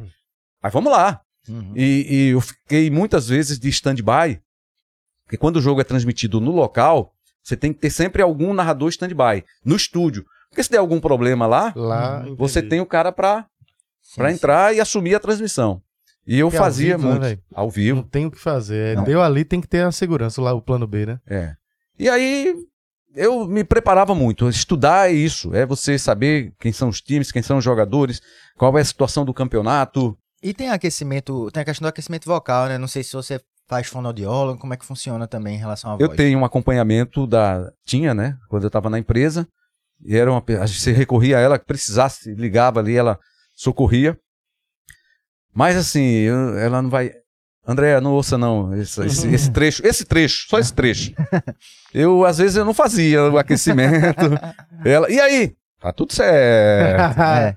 Não, mas assim, eu fazia, eventualmente eu fazia. Não era com muita frequência, como deveria ser. Aham. Porque a gente tá ali duas, três horas, pá, pá, pá, pá, pá, pá, direto, direto, Tanto cansa. é que só nessa conversa tu já passou já duas situações de, do, do narrador não poder narrar, justamente perdeu a voz em algum É momento. isso, Né? é isso. Então, E assim, às vezes não é nem porque um esforço vocal, um- uma, Uma infecção, uma gripe, uma coisa, o É. cara. tu né? passou por isso já também? De dizer assim, porra, não, consigo, não vou narrar porque não dá, velho. Tá sem uma condição. Eu, eu, não, eu não cheguei a, a não narrar o jogo, mas eu já fiz jogo com muita dificuldade. Hum. A garganta tava inflamada, alguma coisa assim, não tinha como substituir, não tinha. E eu fui, levei na raça, não sei como, mas, mas fiz. Entendi. Mas nunca fiquei assim, não, tá fora porque tá sem voz hoje. Não, não, não passei por isso, não. Que é Graças bem a semelhante a, um cantor, velho. É, Você tem que estar O cara tá no show, chega lá e deu É. problema. E aí? É. tem que estar preparado, por isso tem todas essas, essa, essas técnicas. Mas cantor ainda tem playback, né? É, bem- Ajuda, né? Ajuda, Ainda dá né? pro cara meter um playback ali e É. ficar com a voz rouca no fundo. É. Mas aí ele pode deixar só, por exemplo, só o magrão. Quando for magrão, só. Magrão, ele dá. No rádio tem tem narrador, não vou dizer que não, não vem ao caso, que na hora do grito do gol, "To- tocou pro gol! Aí já tá gravado lá. O grito que ele estica, amigo. Gol! Cara. Aí pode deixar um minuto aí, o cara vai. Cara, esse narra, narra tanto tempo assim. O cara Cara. emenda ali, faz a ediçãozinha, né? Gol! Pode deixar um minuto aí, que o cara vai pensar, que loucura é essa? Caramba, essa eu Caramba. não sabia, não. Às vezes o, o comercialzinho, o merchan que ele faz no. ah, futebol na tal lugar é assim. Aí entra o patrocinador na voz dele, mas já tá gravado também. Ah. O risco é ele soltar, dar essa deixa, tá entrando a, a comercializado gravado e sai o gol. Aí, tanto é que na televisão a gente tem o máximo de cuidado. Às vezes acontece, nunca aconteceu comigo, graças a Deus, mas quase, de perder o gol por isso. Uhum. Na Globo, a, a deixa. Futebol na Globo aqui é emoção. Aí entra aquele patrocínio lá de Uhum. 10 segundos, né? É. Então a, a orientação é sempre, ó, deixa tiro de meta, que aí você dá. Uhum. Ou atendimento lá, tem um cara machucado, entrou, o jogo tá parado, chama o comercial. É. Pra não Tem correr até, o risco tem de até o perder. meme, né? Quando assim, quando a bola vai pra puta que o cara. Globo, a gente se liga em você. É, tinha, tinha um, antes do da Globo, era o da Band. É, Bandeirantes, o canal da Copa. É. Uma coisa assim. O cara chutava- canal campeão, né? Canal Era a Band e o canal do esporte. É. É. Pum, pra fora. Aí aqueles lu- lance horrível, né? O cara. Bandeirantes, o canal É, do esporte. é. Pra não falar nada do lance, chama o comercial melhor do que. É, é isso. Agora, velho, eu queria puxar um outro assunto, assim, sabendo mais um pouco do teu. da tua opinião futebolística, né? Falando assim, um cara que acompanhou muito tempo. Eu queria saber de bola. Qual foi o time que tu viu joga, eh, jogar em Pernambuco?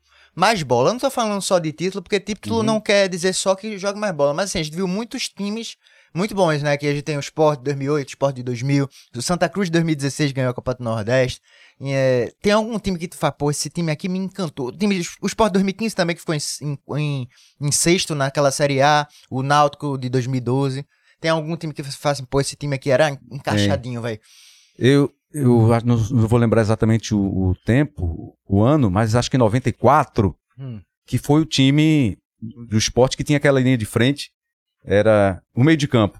Dário, Chiquinho, Juninho Pernambucano, Leonardo, Fábio e Zinho. Ah. Esses caras jogaram muita bola. Esses caras. Era, era bonito de ver os caras jogando. Falando aqui do futebol pernambucano, né? Esse time do esporte, acho que foi ali 94, 95. É aquele que tem a- a- a- o patrocínio da Coca-Cola, né? Aqui. Eu acho que sim. Que os caras golearam o São Paulo aqui na Ilha do Retiro. Aham. Venceram de goleada o Botafogo no Rio. Ganharam do Corinthians em São Paulo.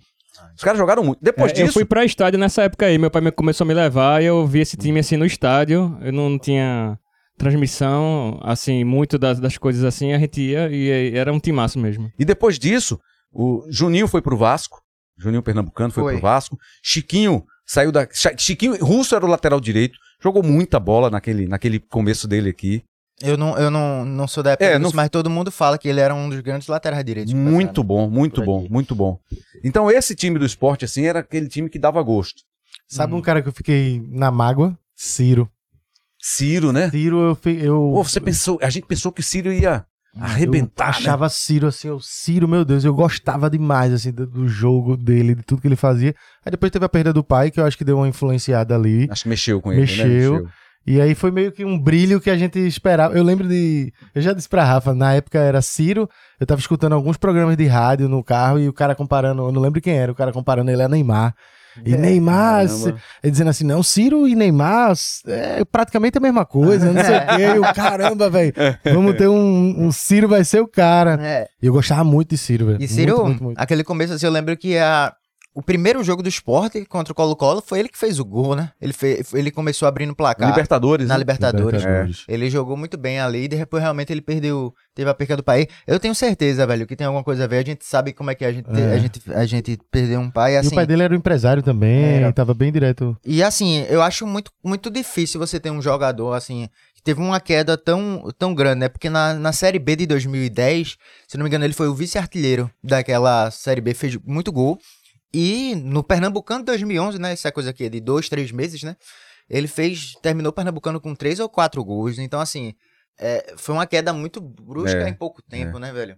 É complicado. Mas esse time do esporte, assim, que eu lembro, foi muito bom, muito bom de ver jogar. Uhum. Aí é claro que aí tem os outros times que tem o, o time do, do, do Santa, né, 2016, com grafite, Keno. Pô. Caras que depois Keno hoje é destaque É. no Fluminense, É. foi pro Palmeiras.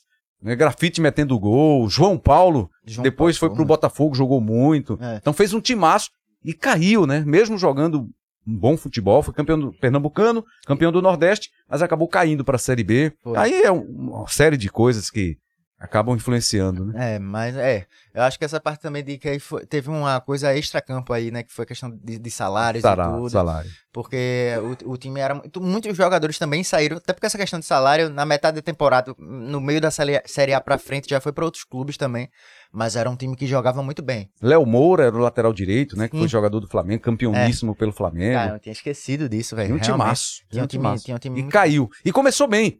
Os primeiros, as primeiras rodadas, o Santa estava liderando o Campeonato Brasileiro da primeira divisão. Acho que com quatro, cinco rodadas, aparecia lá o Santa em primeiro lugar. Cara. Foi a, a, a origem do meme. Eu vou pra Libertadores. Você acredita em mim? Você acredita em mim? É, esse é o meme. Bom, Mas foi. Foi um, time, foi um time bonito de se assistir. E em relação à Copa do Mundo, velho, como é, o que, é que tu achou dessa Copa do Mundo esse ano? Rapaz, eh, de novo, né? A gente ficou naquela de esperar que o Brasil vá na final, vá ganhar o Hexa e tal, e aquela frustração. É, é, o Brasil precisa de, uma, de um choque de realidade, né? Porque são jogadores que não estão aqui por questões econômicas, né? Do mercado. Os caras não podem mais viver aqui no Brasil, morar aqui, jogar aqui. Quando vem já é fim de carreira, o cara já não tá mais na seleção. Mas assim, não tem uma cobrança, né? Aquela cobrança de ter torcida ah, toda hora. O cara tá ali, vai lá, ah, vou vestir a camisa da seleção, fazer o meu. O cara tá preocupado com o clube dele, que é onde ele ganha milhões e milhões e milhões. E infelizmente a gente tem uma, uma boa geração, mas que já está já está se esgotando, né? Uhum. Neymar, que é o nosso principal jogador, foi para uma liga agora Árabe, né? A Liga Árabe. porque ele acha que não, mesmo assim, vai se manter num nível que vai poder ajudar a seleção brasileira ainda. Mas eu tenho muita dificuldade de acreditar hoje, tá? Eu sou muito Sim. cético assim hoje em relação ao Brasil, que quando pega uma, enfrenta uma seleção europeia nas últimas copas tem caído. É. Então, tá difícil para confiar. Eu tava conversando com alguns amigos meus, eu fiz, eu, eu- talvez eu tenha pego a pior geração em relação à a, a, realidade, né? Porque, por exemplo, a geração, é, a geração de Gabriel é a geração mais mimada da história, né? Porque pegou campeão em 94, vice em 98. 98 e campeão em 2002. Então tu viu assim uma época, é, um, um auge. Um auge. E eu, eu nasci em 2000, né? Não vi nenhum tipo. Não é nenhum, nenhuma Copa do Mundo do Brasil, né? Porque em 2002 eu tinha dois É, anos. não- Então, assim. Só que, o- só que o seguinte: o Brasil já tá sem ganhar aí desde 2002 até a Copa de 2026, vão ser 24 anos aí, né? Tomara, olha aí um sinal. Que em 94 era assim também. A gente tava 24 anos sem, De sem 70 ganhar até Copa. 94, né? Opa, tem um sinal aí. É. Pode ser, hein? Quem sabe? Mas assim, eu fico pensando, caso, no caso, que se caso der errado, assim, a gente tem, tem uma noção que, tipo assim, é, eu nasci, se eu nasci em 2000, a minha primeira Copa ali pequena é de 2006, pequenininha e vai crescendo. Então, eu nasci acreditando que, tipo assim, o Brasil em toda a Copa do Mundo vai amassar, que o Brasil é o Uhum. campeão. E tudo que aconteceu foi o contrário, sabe? Talvez uma, uma, uma criança que nasça hoje, em 2023, e, e cresça já vendo o Brasil perder, ela não tem esse mesmo sentimento que eu tive. Eu tive. a- a- o sentimento que eu tenho é que eu tive uma ilusão de que o Brasil era um grande time e isso nunca apareceu pra mim na realidade. É, e outras pessoas, quem, eu tô dizendo assim, eu digo pior, porque quem nasce hoje provavelmente não tem a mesma expectativa que eu tive quando eu era menor, sabe? Então, assim, Mas, mas tem um detalhe aí, em 94, acho que Rembrandt pode lembrar melhor do que eu. Eu tinha 10 anos, eu acompanhei aquela Copa e fui pra Boa Viagem receber os jogadores também. Sim, E aí, bombeiro. é, o Brasil tava numa pegada meio assim, tipo, meio desacreditado, Sim, sim. é, metendo pau no time. Ele só foi melhorando as eliminatórias nos últimos jogos. que Se classificou no último com o Romário. O pessoal já tava pedindo ele há muito tempo. Teve um jogo lá que foi convocado no amistoso contra a Alemanha. Que botaram ele no banco, ele ficou puto e não convocaram mais é, Romário, Parreira. Aí con- foi convocado no último jogo. E aquele time ali, é, o pessoal não tava botando muita fé, não. Foi, foi, foi até ganhar. Então, dali pra frente, e Romário sendo um cara muito autoconfiante e sendo decisivo, eu acho que gerou mais esse sentimento que tu tá falando aí. Mas eu, criança ali, eu, eu não, não tinha sentimento de achar que o Brasil era invencível, não. Já tava. Se serve de consolo, é, diga. eu só vi o Brasil a primeira vez ser campeão foi em 94, né? Eu já tava com 22 anos. Então levei esse tempo É. todo pra ver o Brasil campeão. É. Aí depois veio 94, 2002. É porque foi uma sequência bonita. Foi uma sequência, né, É. bacana. E 2026 agora, de repente, com, É. essa, com esse sinal aí, É, quem sabe?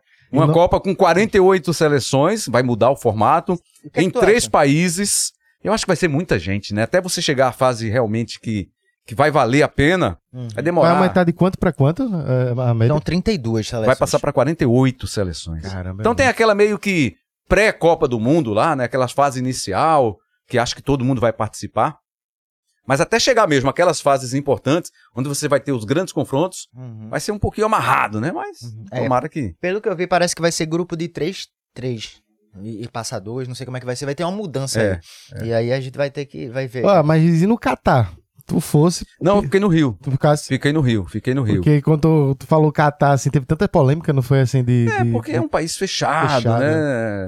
Questão religiosa, questão do, do machismo. Essa tem- Copa foi meio flopada nesse Foi, sentido. foi, eu achei foi. meio estranha essa Copa. É, é for- a FIFA forçou a barra, né? Pra, viu ali que tinha. Que, in- financeiramente foi bom pra FIFA. Os estádios estavam meio vazios também. Eles botavam muita, muito paquistanês e indiano lá, davam os É. ingressos Acho pros que caras. justamente por isso, né? Pela dificuldade de você a- entrar no Chegar, país. é. Muito caro também. Muito caro também, apesar da abertura que eles fizeram pra esse período, mas é um país muito fechado, né? Tem muitas restrições.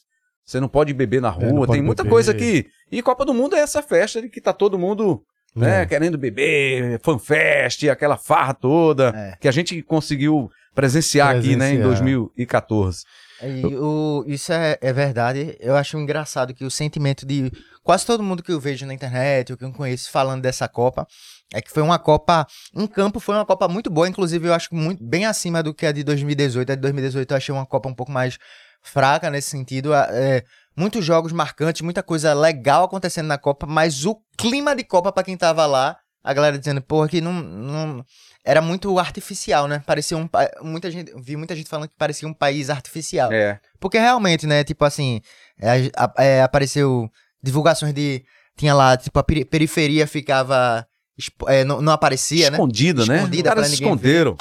É Era uma cidade meio que fake montada, então isso aí tira muita coisa, muita muito, do brilho, né, do que é uma Copa do Mundo, mas assim, pelo menos eu daqui, né, de Recife vendo os jogos, foi muito teve muito jogo bom, inclusive pra mim, né, na minha na minha, para mim, o, o, o, o melhor jogo que eu assisti de futebol na minha vida toda, até os 22 anos, e, e contando, tentando, até sem ser clubista, querendo tirar ti- ti- time e tudo, foi a- a- essa final dessa Copa do Mundo de 2022. Impressionante. Argentina e França, né?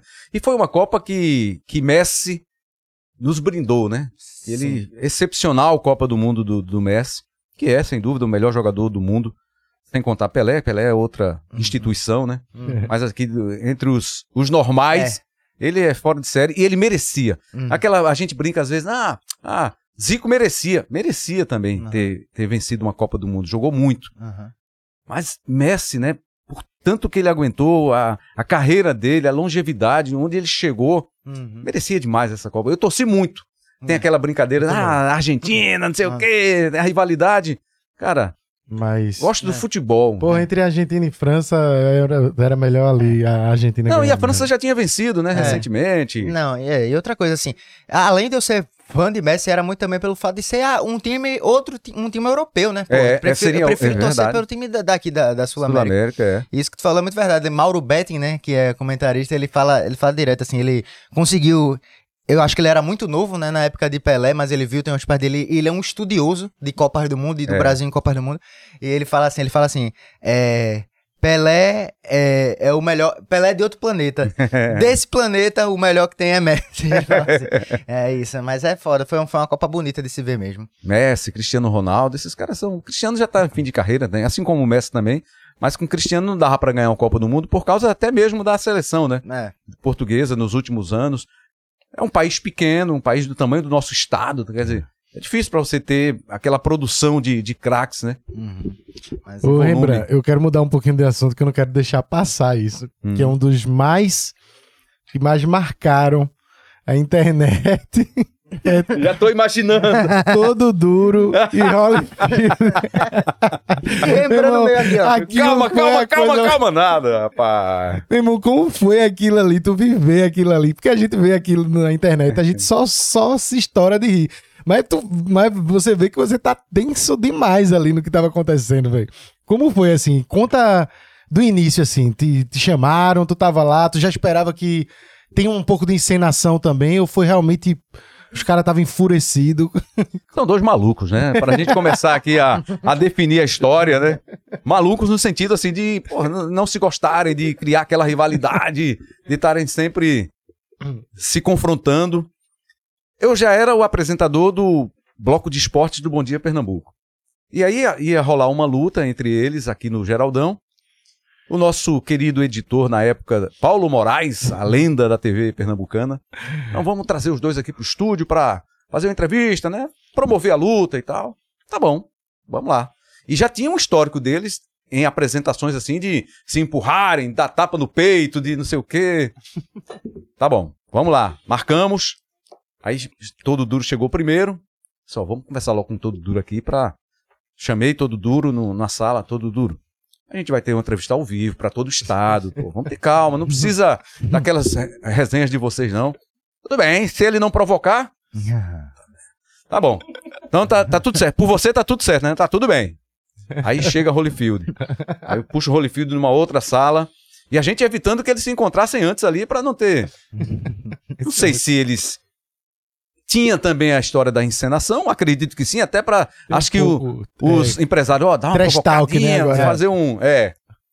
Aí co- conversei com, o com Holyfield. Holyfield, pô, a gente vai fazer o programa ao vivo, tá trazendo aqui pra mostrar que vocês vão lutar. Pô, não precisa de confusão. Tá bom, eu só não quero que ele fique tirando onda. Tá bom, então vamos lá pro estúdio. Chega a hora do, do- da entrevista. Aí tô lá, estão aqui, eles com semblante sério, não sei o quê, Holyfield, todo duro. Muito engraçado, velho. Tudo bem com você, Dudu Duro? Tá, tudo bem. Bom dia, tudo bem. Estamos aqui. Esse demorou, demorou muito para aceitar a luta. Ele provo- já começou a provocar, né? Porque da última vez que eu tive lá em Salvador, eu tive que sair no carro da polícia. O povo baiano é muito covarde, fica jogando copo e garrafa na, no- na gente. Aí eles, O povo mais educado, ele fala. O povo baiano é mais educado. Aí Holyfield, olha, eu digo mais. Eu não venha com esse negócio, não. E fale baixo. Aí todo mundo, fale baixo que você tá na minha casa. Aí começou aquele, não, calma aí, gente, olha, é, essa luta aqui, ela não vai acontecer aqui ainda, não sei o quê. Aí todo duro, é isso mesmo, eu vou bater nele, eu vou bater. Você vai bater nele, você vai treinar, eu vou bater, eu vou matar. Aí, e aí, Holyfield? Eu vou ser a tampa do caixão dele, não sei o quê. Aí começou, começou a onda, né? Aí, Holyfield, olha, e digo mais. Eu digo, é o quê? Aí eu já dou um passinho pra frente assim na cadeira. Não, sim, mas peraí, deixa eu dizer a luta. Aí, Holyfield, e digo mais, é o quê? É uma mágoa, é? Disse, é uma mágoa? Eu vou dar em você e vou dar é agora. Aí, não, não, eu, calma. Aí quando eu fui tentar levantar, todo duro empurrou a minha cadeira pra trás, que era um tabladozinho, assim, as cadeiras ficavam num lugar mais alto um pouquinho. Aí ele empurra a minha cadeira pra trás pra se defender. Aí minha cadeira bate no, no cenário e eu fico ali, aí dou um, faço um rolamento e levanto. Na hora, a sorte é que os empresários subiram rapidamente pro, rápido. lá pro estúdio, no, no palco, e um segurou o outro, um segurou o, Toli- o Holyfield, segurou todo duro. E eu, calma, calma, gente, tá no estúdio, tá no estúdio. Aí a câmera dá uma derivada assim e mostra a apresentadora do, do Bom Dia, que era Mariane Brito na época. Ela assim, ó, em choque, assim, ela não acreditava no que ela tava vendo ali no estúdio. E aí o programa acabou ali. Deram um fade, aí já entrou o patrocínio do Bom Dia Brasil, que vinha logo na sequência, e dentro do estúdio aquela tensão, né? Os câmeras e os empresários agarraram. Não, vamos pra aqui. Aí tiraram o Holyfield, eh, cortou o fio do Caramba. microfone, todo duro ficou aqui, todo duro ficou. Eu levei um murro aqui por causa de você, eu salvei você. Ah, meu irmão. Aí foi essa, essa resenha. E eu preparei os caras, conversei com eles antes, mas não tinha jeito não. Você falava uma coisa pra eles, eles faziam outra e não tinha como controlar não. A gente tem que chamar todo duro aqui. Sem Holyfield, né? Sem, não, sem Holyfield. Depois, eu sou, o Holyfield passou por um momento difícil, Foi, né? Um soube. incêndio na casa do- dele, tinha dois sobrinhos que ele entrou pra salvar os meninos, queimou grande parte do corpo. E aí todo duro foi, se solidarizou, foi participou de uma campanha pra ajudar e tal. Depois eu não sei se eles se reencontraram. Eu sei que tem dois documentários sobre eles.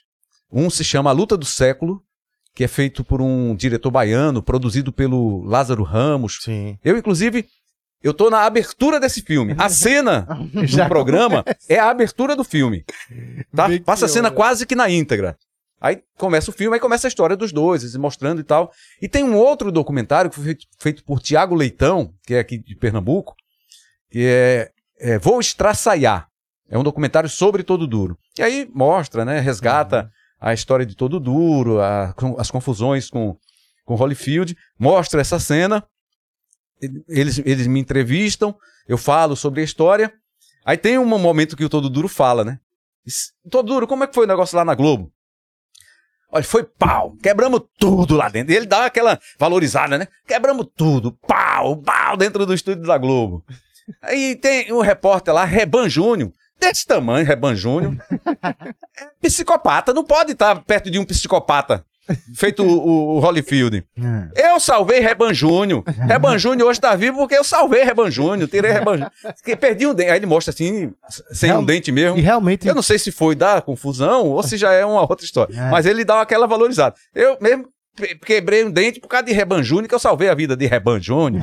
Aí é uma figuraça, cara. E isso ficou marcado. Foi, Ficou, velho. e acho que foi 2002 isso aí. Já foi, tem mais de 20 anos, tá? Hum, né? é, vê. Dá só uma sacada. E isso aí foi no Bom Dia Pernambuco. Aí entrou no Bom Globo Dia Esporte local, Globo Esporte Nacional.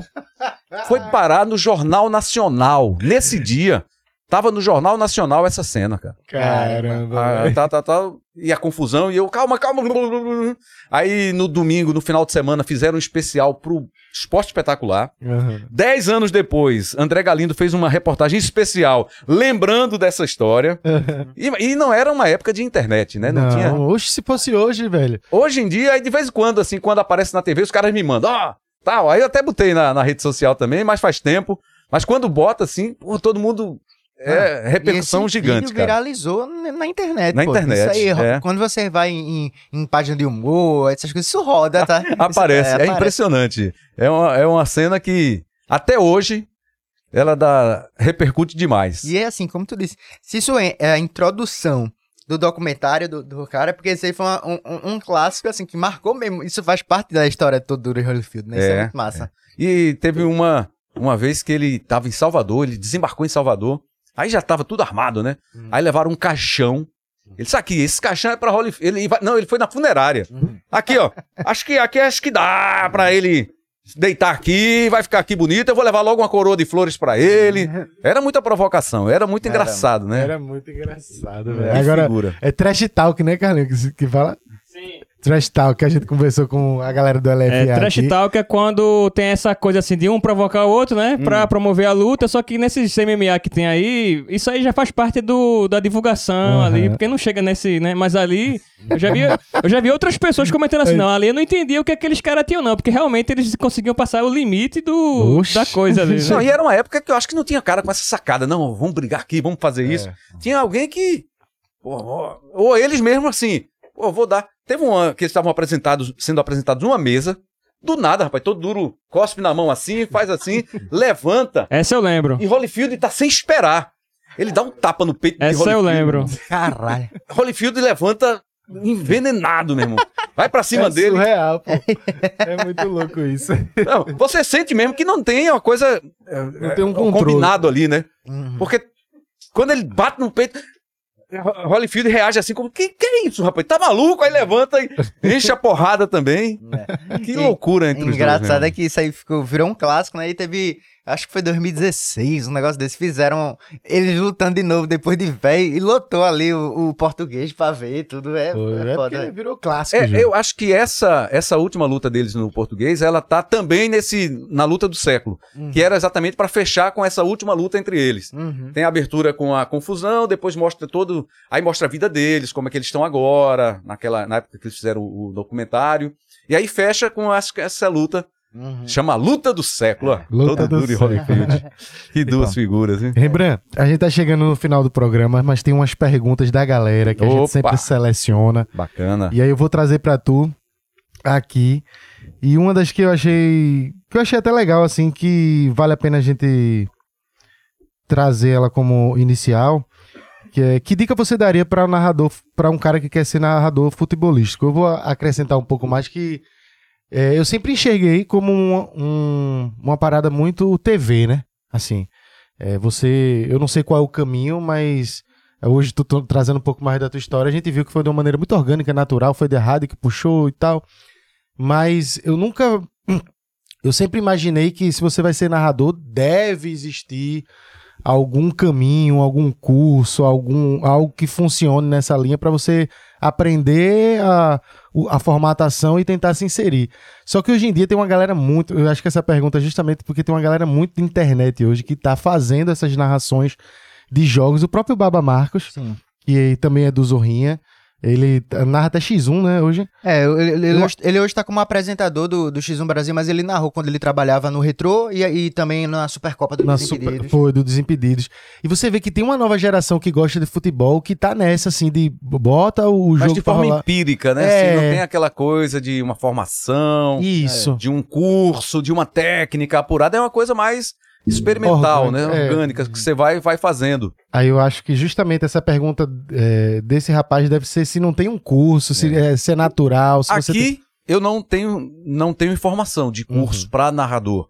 Eu sei que tem em São Paulo alguns cursos rápidos que são promovidos por alguns colegas, né, da, da- da própria Globo, que saíram da Globo, do Sport TV. E aí eles promovem alguns cursos ali temporários, assim, cursos rápidos, para acho que da técnica, Acho que dicas hoje em dia e o cara tal. faz até um, um, um, sei lá, um- uma graduação rádio e TV, né? É, geralmente, já- rádio É. e TV, exatamente. é, Jornalismo rádio e TV tem uma disciplina que eu lembro que eu era técnico do estúdio da, da ESO e tinha uma disciplina que era de locução. Não era narração, era locução. Ah. E tinha um professor que ele passava as técnicas de Marcos locu- Araújo? locu- Eu acho que era.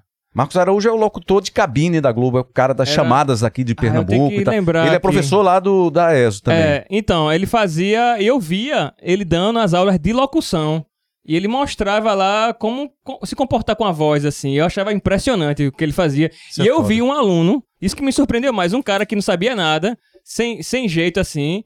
Aí passou uns meses, aí depois eu fui lá e vi o cara, assim, já narrando, narrando É. locu- é, fazendo uma locução no nível do, do cara lá. Eu fiquei assim, caralho, velho. Que legal, me, que legal. me surpreendeu muito isso aí. Aí não tem, que eu saiba aqui em Pernambuco, assim, uma escola de narração. Não sei até se é uma ideia, de repente, eu promover um curso e, de repente, é. trazer uma galera aí que tá afim.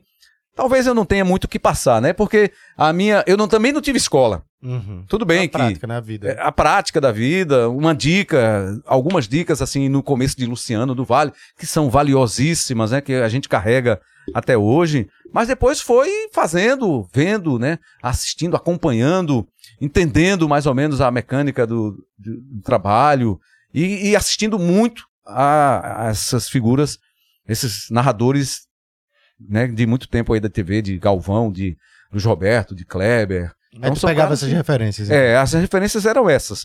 Assim, não é referência para você imitar, mas para você adaptar a sua realidade, né, ao seu fôlego, ao seu poder de improviso, de como você entende que é melhor para o caminho. Porque não dá para você replicar, fazer o mesmo que faz o Luiz Roberto, o mesmo que faz o Kleber, Não, o Galvão e tal, que aí vai ficar, fica ruim, né? Fica feio. Mas assim, entender e acho que é, o tempo te dá essa Uhum. essa maturidade, né, Pra você fazer uma coisa sua, autoral. É, acho que é isso. Não tem, eu não tenho, sinceramente, conhecimento de um curso aqui no Recife, em Pernambuco, para narração. Ô Rembrandt, como é que foi é, narrar em homenagem a Roberto Queiroz, pô, após a morte dele? Foi, é, foi uma coisa que eu guardei pra mim, sabe? Quando aconteceu, disse, cara, eu vou precisava prestar uma homenagem para Roberto. Que trabalhei com ele, né? Não fui narrador junto com ele em rádio, mas fui repórter Uhum. Trabalhei com ele. E foi uma coisa que foi tão natural assim, na hora que saiu, acho que foi no dia seguinte à morte, ou foi no próprio no dia do enterro, não sei. Teve um jogo do esporte, teve o minuto de silêncio, né, em homenagem a, a ele. E aí, acho que logo no primeiro tempo saiu o gol. Uhum. E eu digo, é agora. Bateu, bateu o gol, aí. E que gol! Cara, deu uma repercussão tão boa, tão positiva assim. E não fiz pensando nisso, na Uhum. repercussão.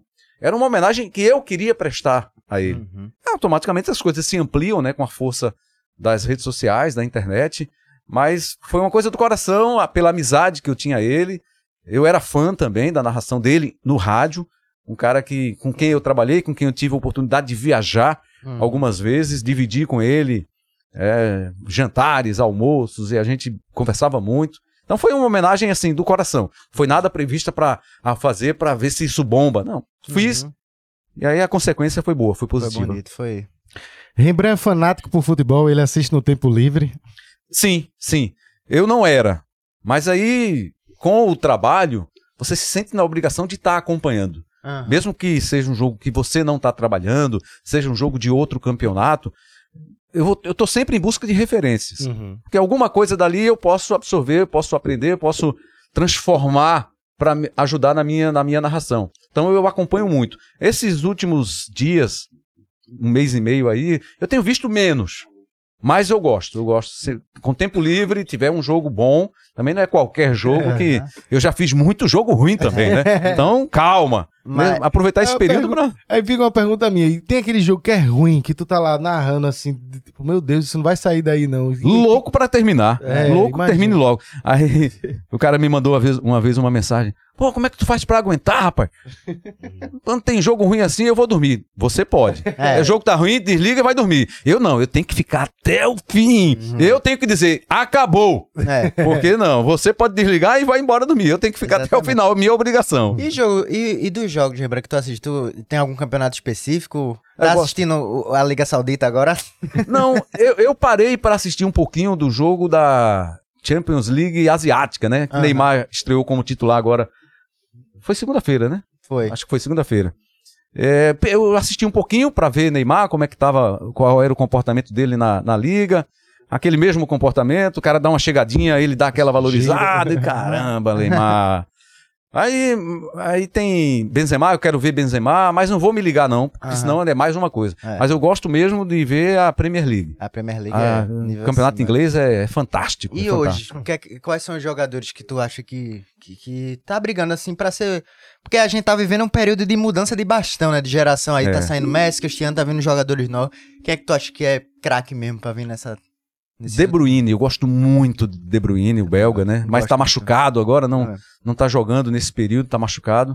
É. Haaland, que faz gol, brincadeira, né? O cara é uma máquina de fazer gols. Exatamente. São esses caras novos que, que estão que estão dando gosto, assim, de você parar. Eu gosto muito de ver o City, né? É. O time do Guardiola jogar. É. Ontem os caras fizeram 37 finalizações contra o. Estrela Vermelha, né? Eu tô ligado. Impressionante, cara. E. E só fizeram três gols, hein? Pois é, perdeu muita chance. Perdeu muita, muita chance. Ontem. E aí, Mbappé, você tem que botar ele ainda nessa, nessa prateleira, ainda joga muito também, é novo, né? Jogador que pode. Vinícius, Vini Júnior. Adoro, gosto muito de ver o Vinícius Júnior, lamentando que ele esteja machucado, não, não tá participando aí dos jogos, Uhum. mas também gosto muito de vê-lo vê-lo em ação. Rodrigo, Ah. que joga com ele, né, no, E no Real. Agora um jogador que pra mim tá, virou meu xodó nesse último tempo foi Bellingham. Bellingham, que agora acabou Tá de no Real entrar. Madrid, né? Pô, porque ele é um volante Inglês. muito, muito, muito bom, velho. Ele, fa- ele, ele sabe atacar e sabe defender e é, tipo... é- Ele chegou agora, ele é volante e já fez 4, 5 gols no Real Madrid, velho. É muito bom, muito bom jogador, velho. Vou ficar de olho mais vezes, assim. Eu, eu vi pouco, mas assim, já tem chamado a atenção. Ele é muito Jogador. E Modric, né? Modric, é, mesmo com aquela idade, meu bom. irmão, É, o cara como joga, jo- a bola que ele joga com 38 anos no Real Madrid é complicado. E assim, eu lamento por ele, por Tony Cross também, que eu gosto muito, Sim, né? Que muito forma bom. também o meio de campo do Real Madrid. São dois jogadores assim que estão jogando os caras, eu paro assim, porque aquelas bolas que eles. Aham. Nossa senhora. Ó, eu tenho, uma- vou ter pergunta pra ele, uma minha pro Rembrandt. Posso perguntar? Eu vou perguntar sobre seleção brasileira. Uhum. É, tipo assim, de no- vamos colocar assim, de 90 pra cá, que eu acho que é uma época que você deve ter acompanhado mais. Se teve algum time que te marcou de- da seleção, né? Dessa, desse- desses tempos, né? E, ou 94, 98. Não precisa ser nessa- necessariamente time de Copa. Pode Ah. ser um time ali que disputou uma Copa de Confederações, uma Copa América. Eu, eu, eu queria ir um pouquinho mais, se você me permite, Fica à vontade. Mais atrás, para lembrar da de 82, que eu tinha 10 anos, 9 para 10 anos, e, e lembro muito claramente, assim, da, daquela eliminação para a Itália, né, de eu sair à rua, assim, sentar na calçada, lá em Vitória de Santo Antão, e chorar pela eliminação, cara, assim.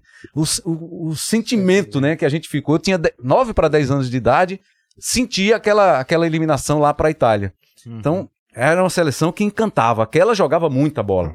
Mas de 90 para cá, eu acho que a de 2002, por ter A, a- a gente queria muito que a de 2016, né? Com Adriano, com Ronaldo, Ronaldinho Gaúcho. Mas a de 2002... 2006, com, né? 2006. 2006, é. Mas a de 2002, com Rivaldo, Romário, aqueles dois caras ali, especialmente aqueles dois. Romário não foi pra essa. Mas, Desculpa, mas ele jogou as Ronaldo. Ronaldo e Rivaldo. Rivaldo, é. Rivaldo. Ronaldo e Rivaldo. Ronaldo hein? Fenômeno, o, não confundir com Ronaldinho Gaúcho, Mas, mas, Ronaldo e tava ali Rivaldo. também, né? Tava Rivaldo, Ronaldinho e Rivaldo. Ele- Ah, É, sim, tava, sim, claro, é, claro, claro. Ele faz aquele gol contra a Inglaterra, né? Sim. A, a falta que ele bate, o goleirão É. encobriu o Era um goleiro. timaço mesmo, aqui é 2002 também. Foi É, uma máquina. 2002 era demais, velho. Mas assim, de 90 para cá, esse de 2002, não só pelo título.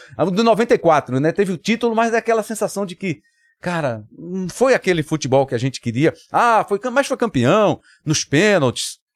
Aí, é, de 2002, de, de 94, marcou para mim é, é, Romário, né? Que fez a- aquela Copa. E Ricardo Rocha pelas histórias dele. As histórias de Ricardo, que tava lá, que jogou o primeiro jogo, saiu machucado, não pôde jogar mais, mas ficou lá com o grupo.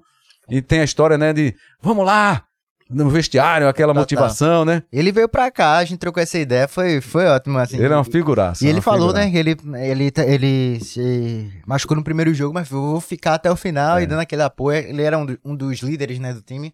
Muito massa, muito massa. Vamos lá fazer igual os japoneses. É. Kawasaki. Não, Ricardo, é kamikaze. O cara que se, se suicida. Não, é isso mesmo, então é isso mesmo. Ai, Ó, esse aqui é tão aleatório que eu acho que vai legal. Pergunta o que, que, Rem- que tipo de música Rembrandt escuta, que a gente fica curioso. Eu, eu gosto de música brasileira, né? Dos MPB. clássicos, né? MPB.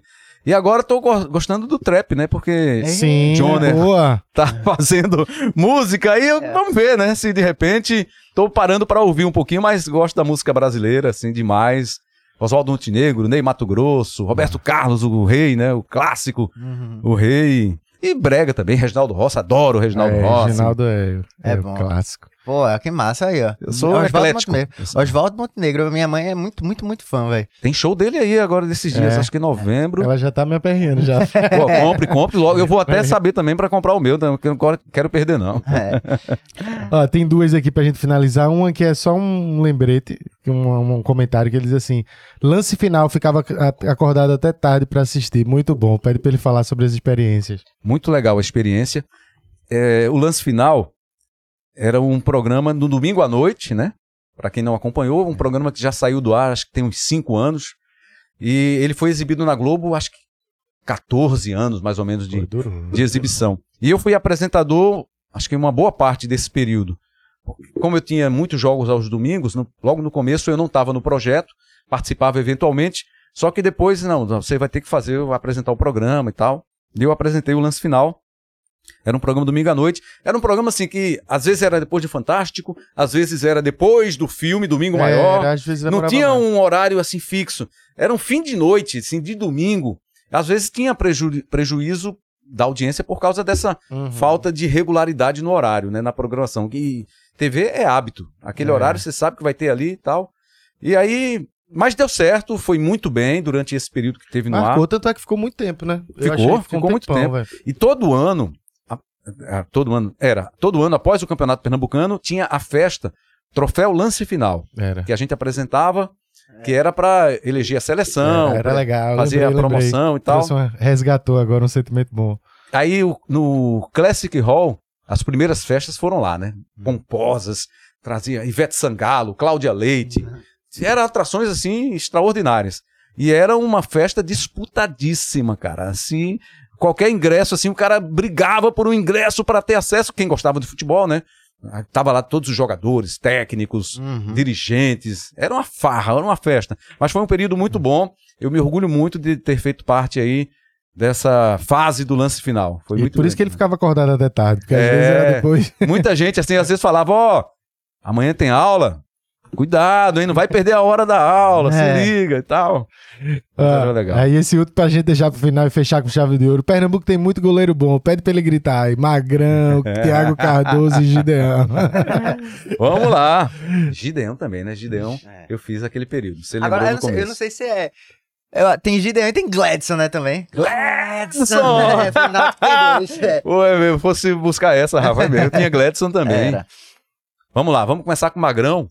Magrão, inclusive, tá morando na Itália, né? Teve uma a sua reportagem com ele. foi bonita que só. Bem bacana. Aí aparece uma imagem minha novinho lá na apresentação do. Eu apresentei o Globo Esporte também uma época, Sim, antes da fase revolucionária de Tiago Medeiros. sim. eu. Aí eu tava. Eu apresentei também o Globo Esporte. Eu fiz quase tudo, né? Na TV.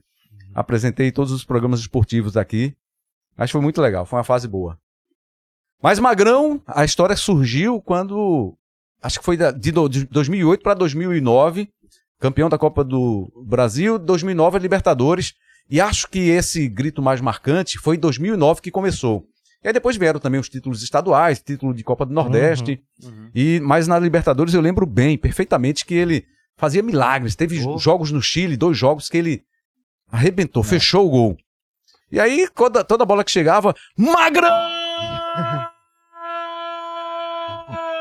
Magrão! Arrepia, velho.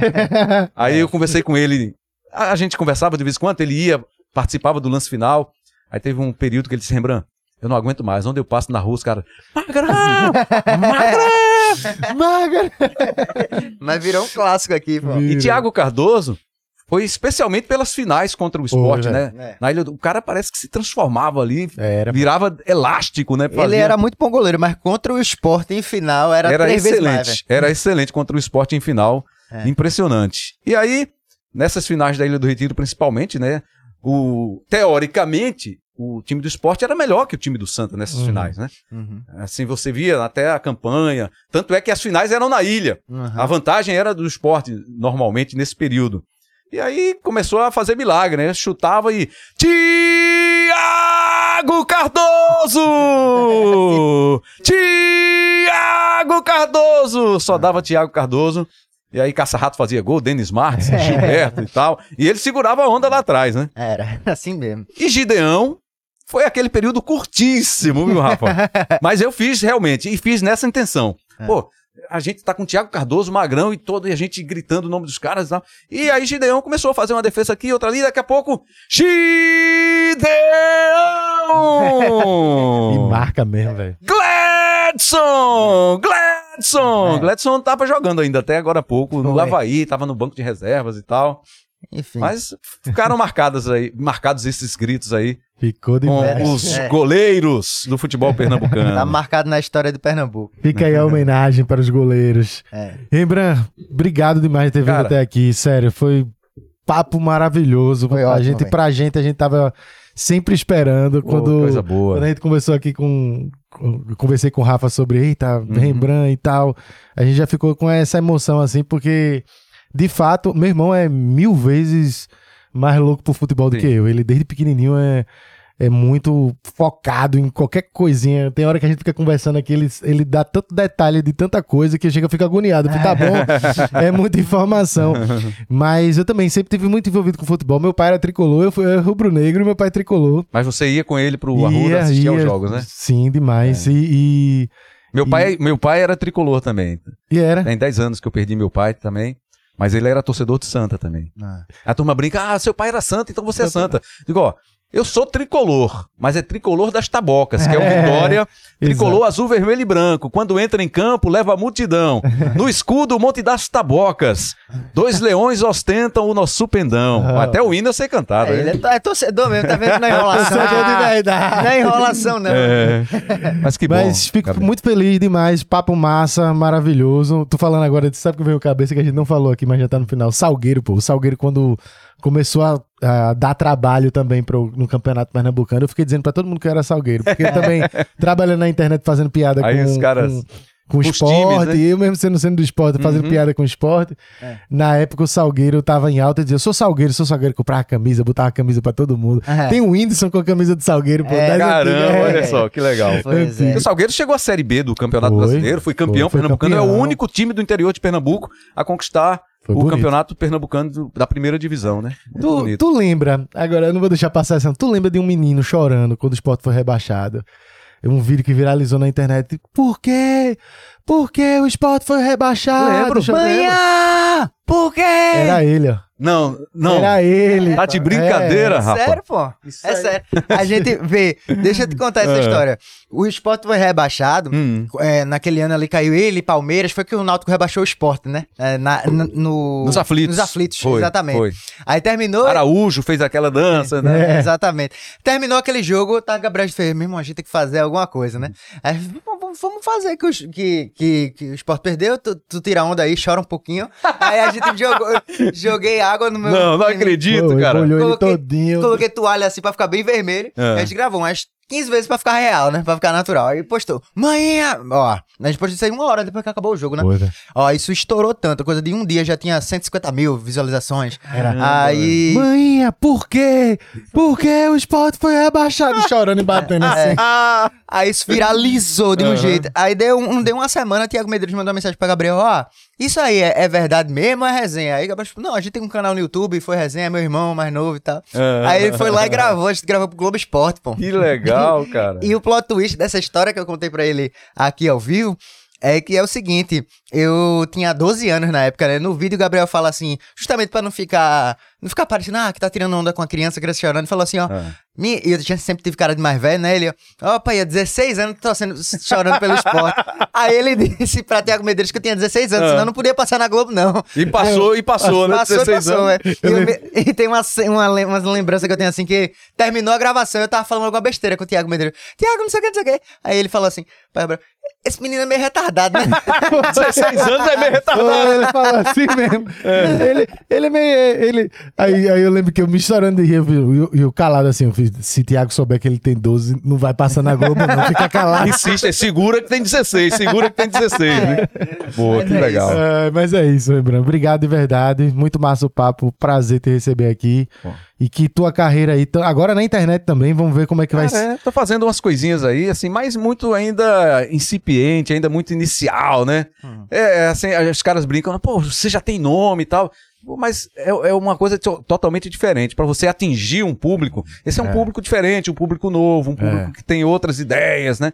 Tem muita gente da, da internet que, ah, Rembrandt Júnior, ah, já ouvi falar e tal, que não conhece, não sabe o trabalho e tal.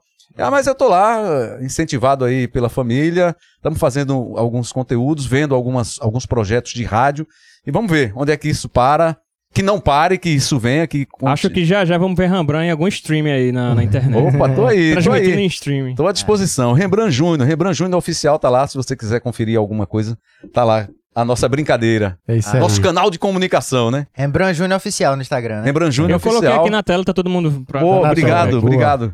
Pronto. E tô Fechado. tentando, apostando no Real Joner aí, né? No Joner, pra É. ver se dá certo, meu filho aí, como cantor. Vamos que vamos. É Vamos fazer, vamos fazer ainda coisa junto aí, viu? Vamos embora gravar aí pra página. Ah, boa. É. Obrigado, Rembrandt. Você que acompanha até aqui, não deixe de se inscrever no canal, deixar seu like, deixar seu comentário. Quando você estiver vendo esse vídeo, nesse momento vai estar ao vivo. Então, depois que terminar, ele vai dar o up e você pode deixar seu comentário também, escrever aí depois que o vídeo estiver upado, beleza? Exatamente, é isso aí, galera. Pra você que tá na correria, não pode ficar assistindo o vídeo, também tem no, nos streams, né? Só pra você escutar o áudio enquanto tá trabalhando, tá correndo, tá fazendo alguma outra coisa. Tá em todas as plataformas, tá no Spotify, Deezer, Google Podcast. Pode pesquisar aí, Fala Ordinário e dar uma olhada em todos os episódios, papai. É isso aí, galera. Valeu. Até semana que vem. Tamo junto. Um abraço. Nós.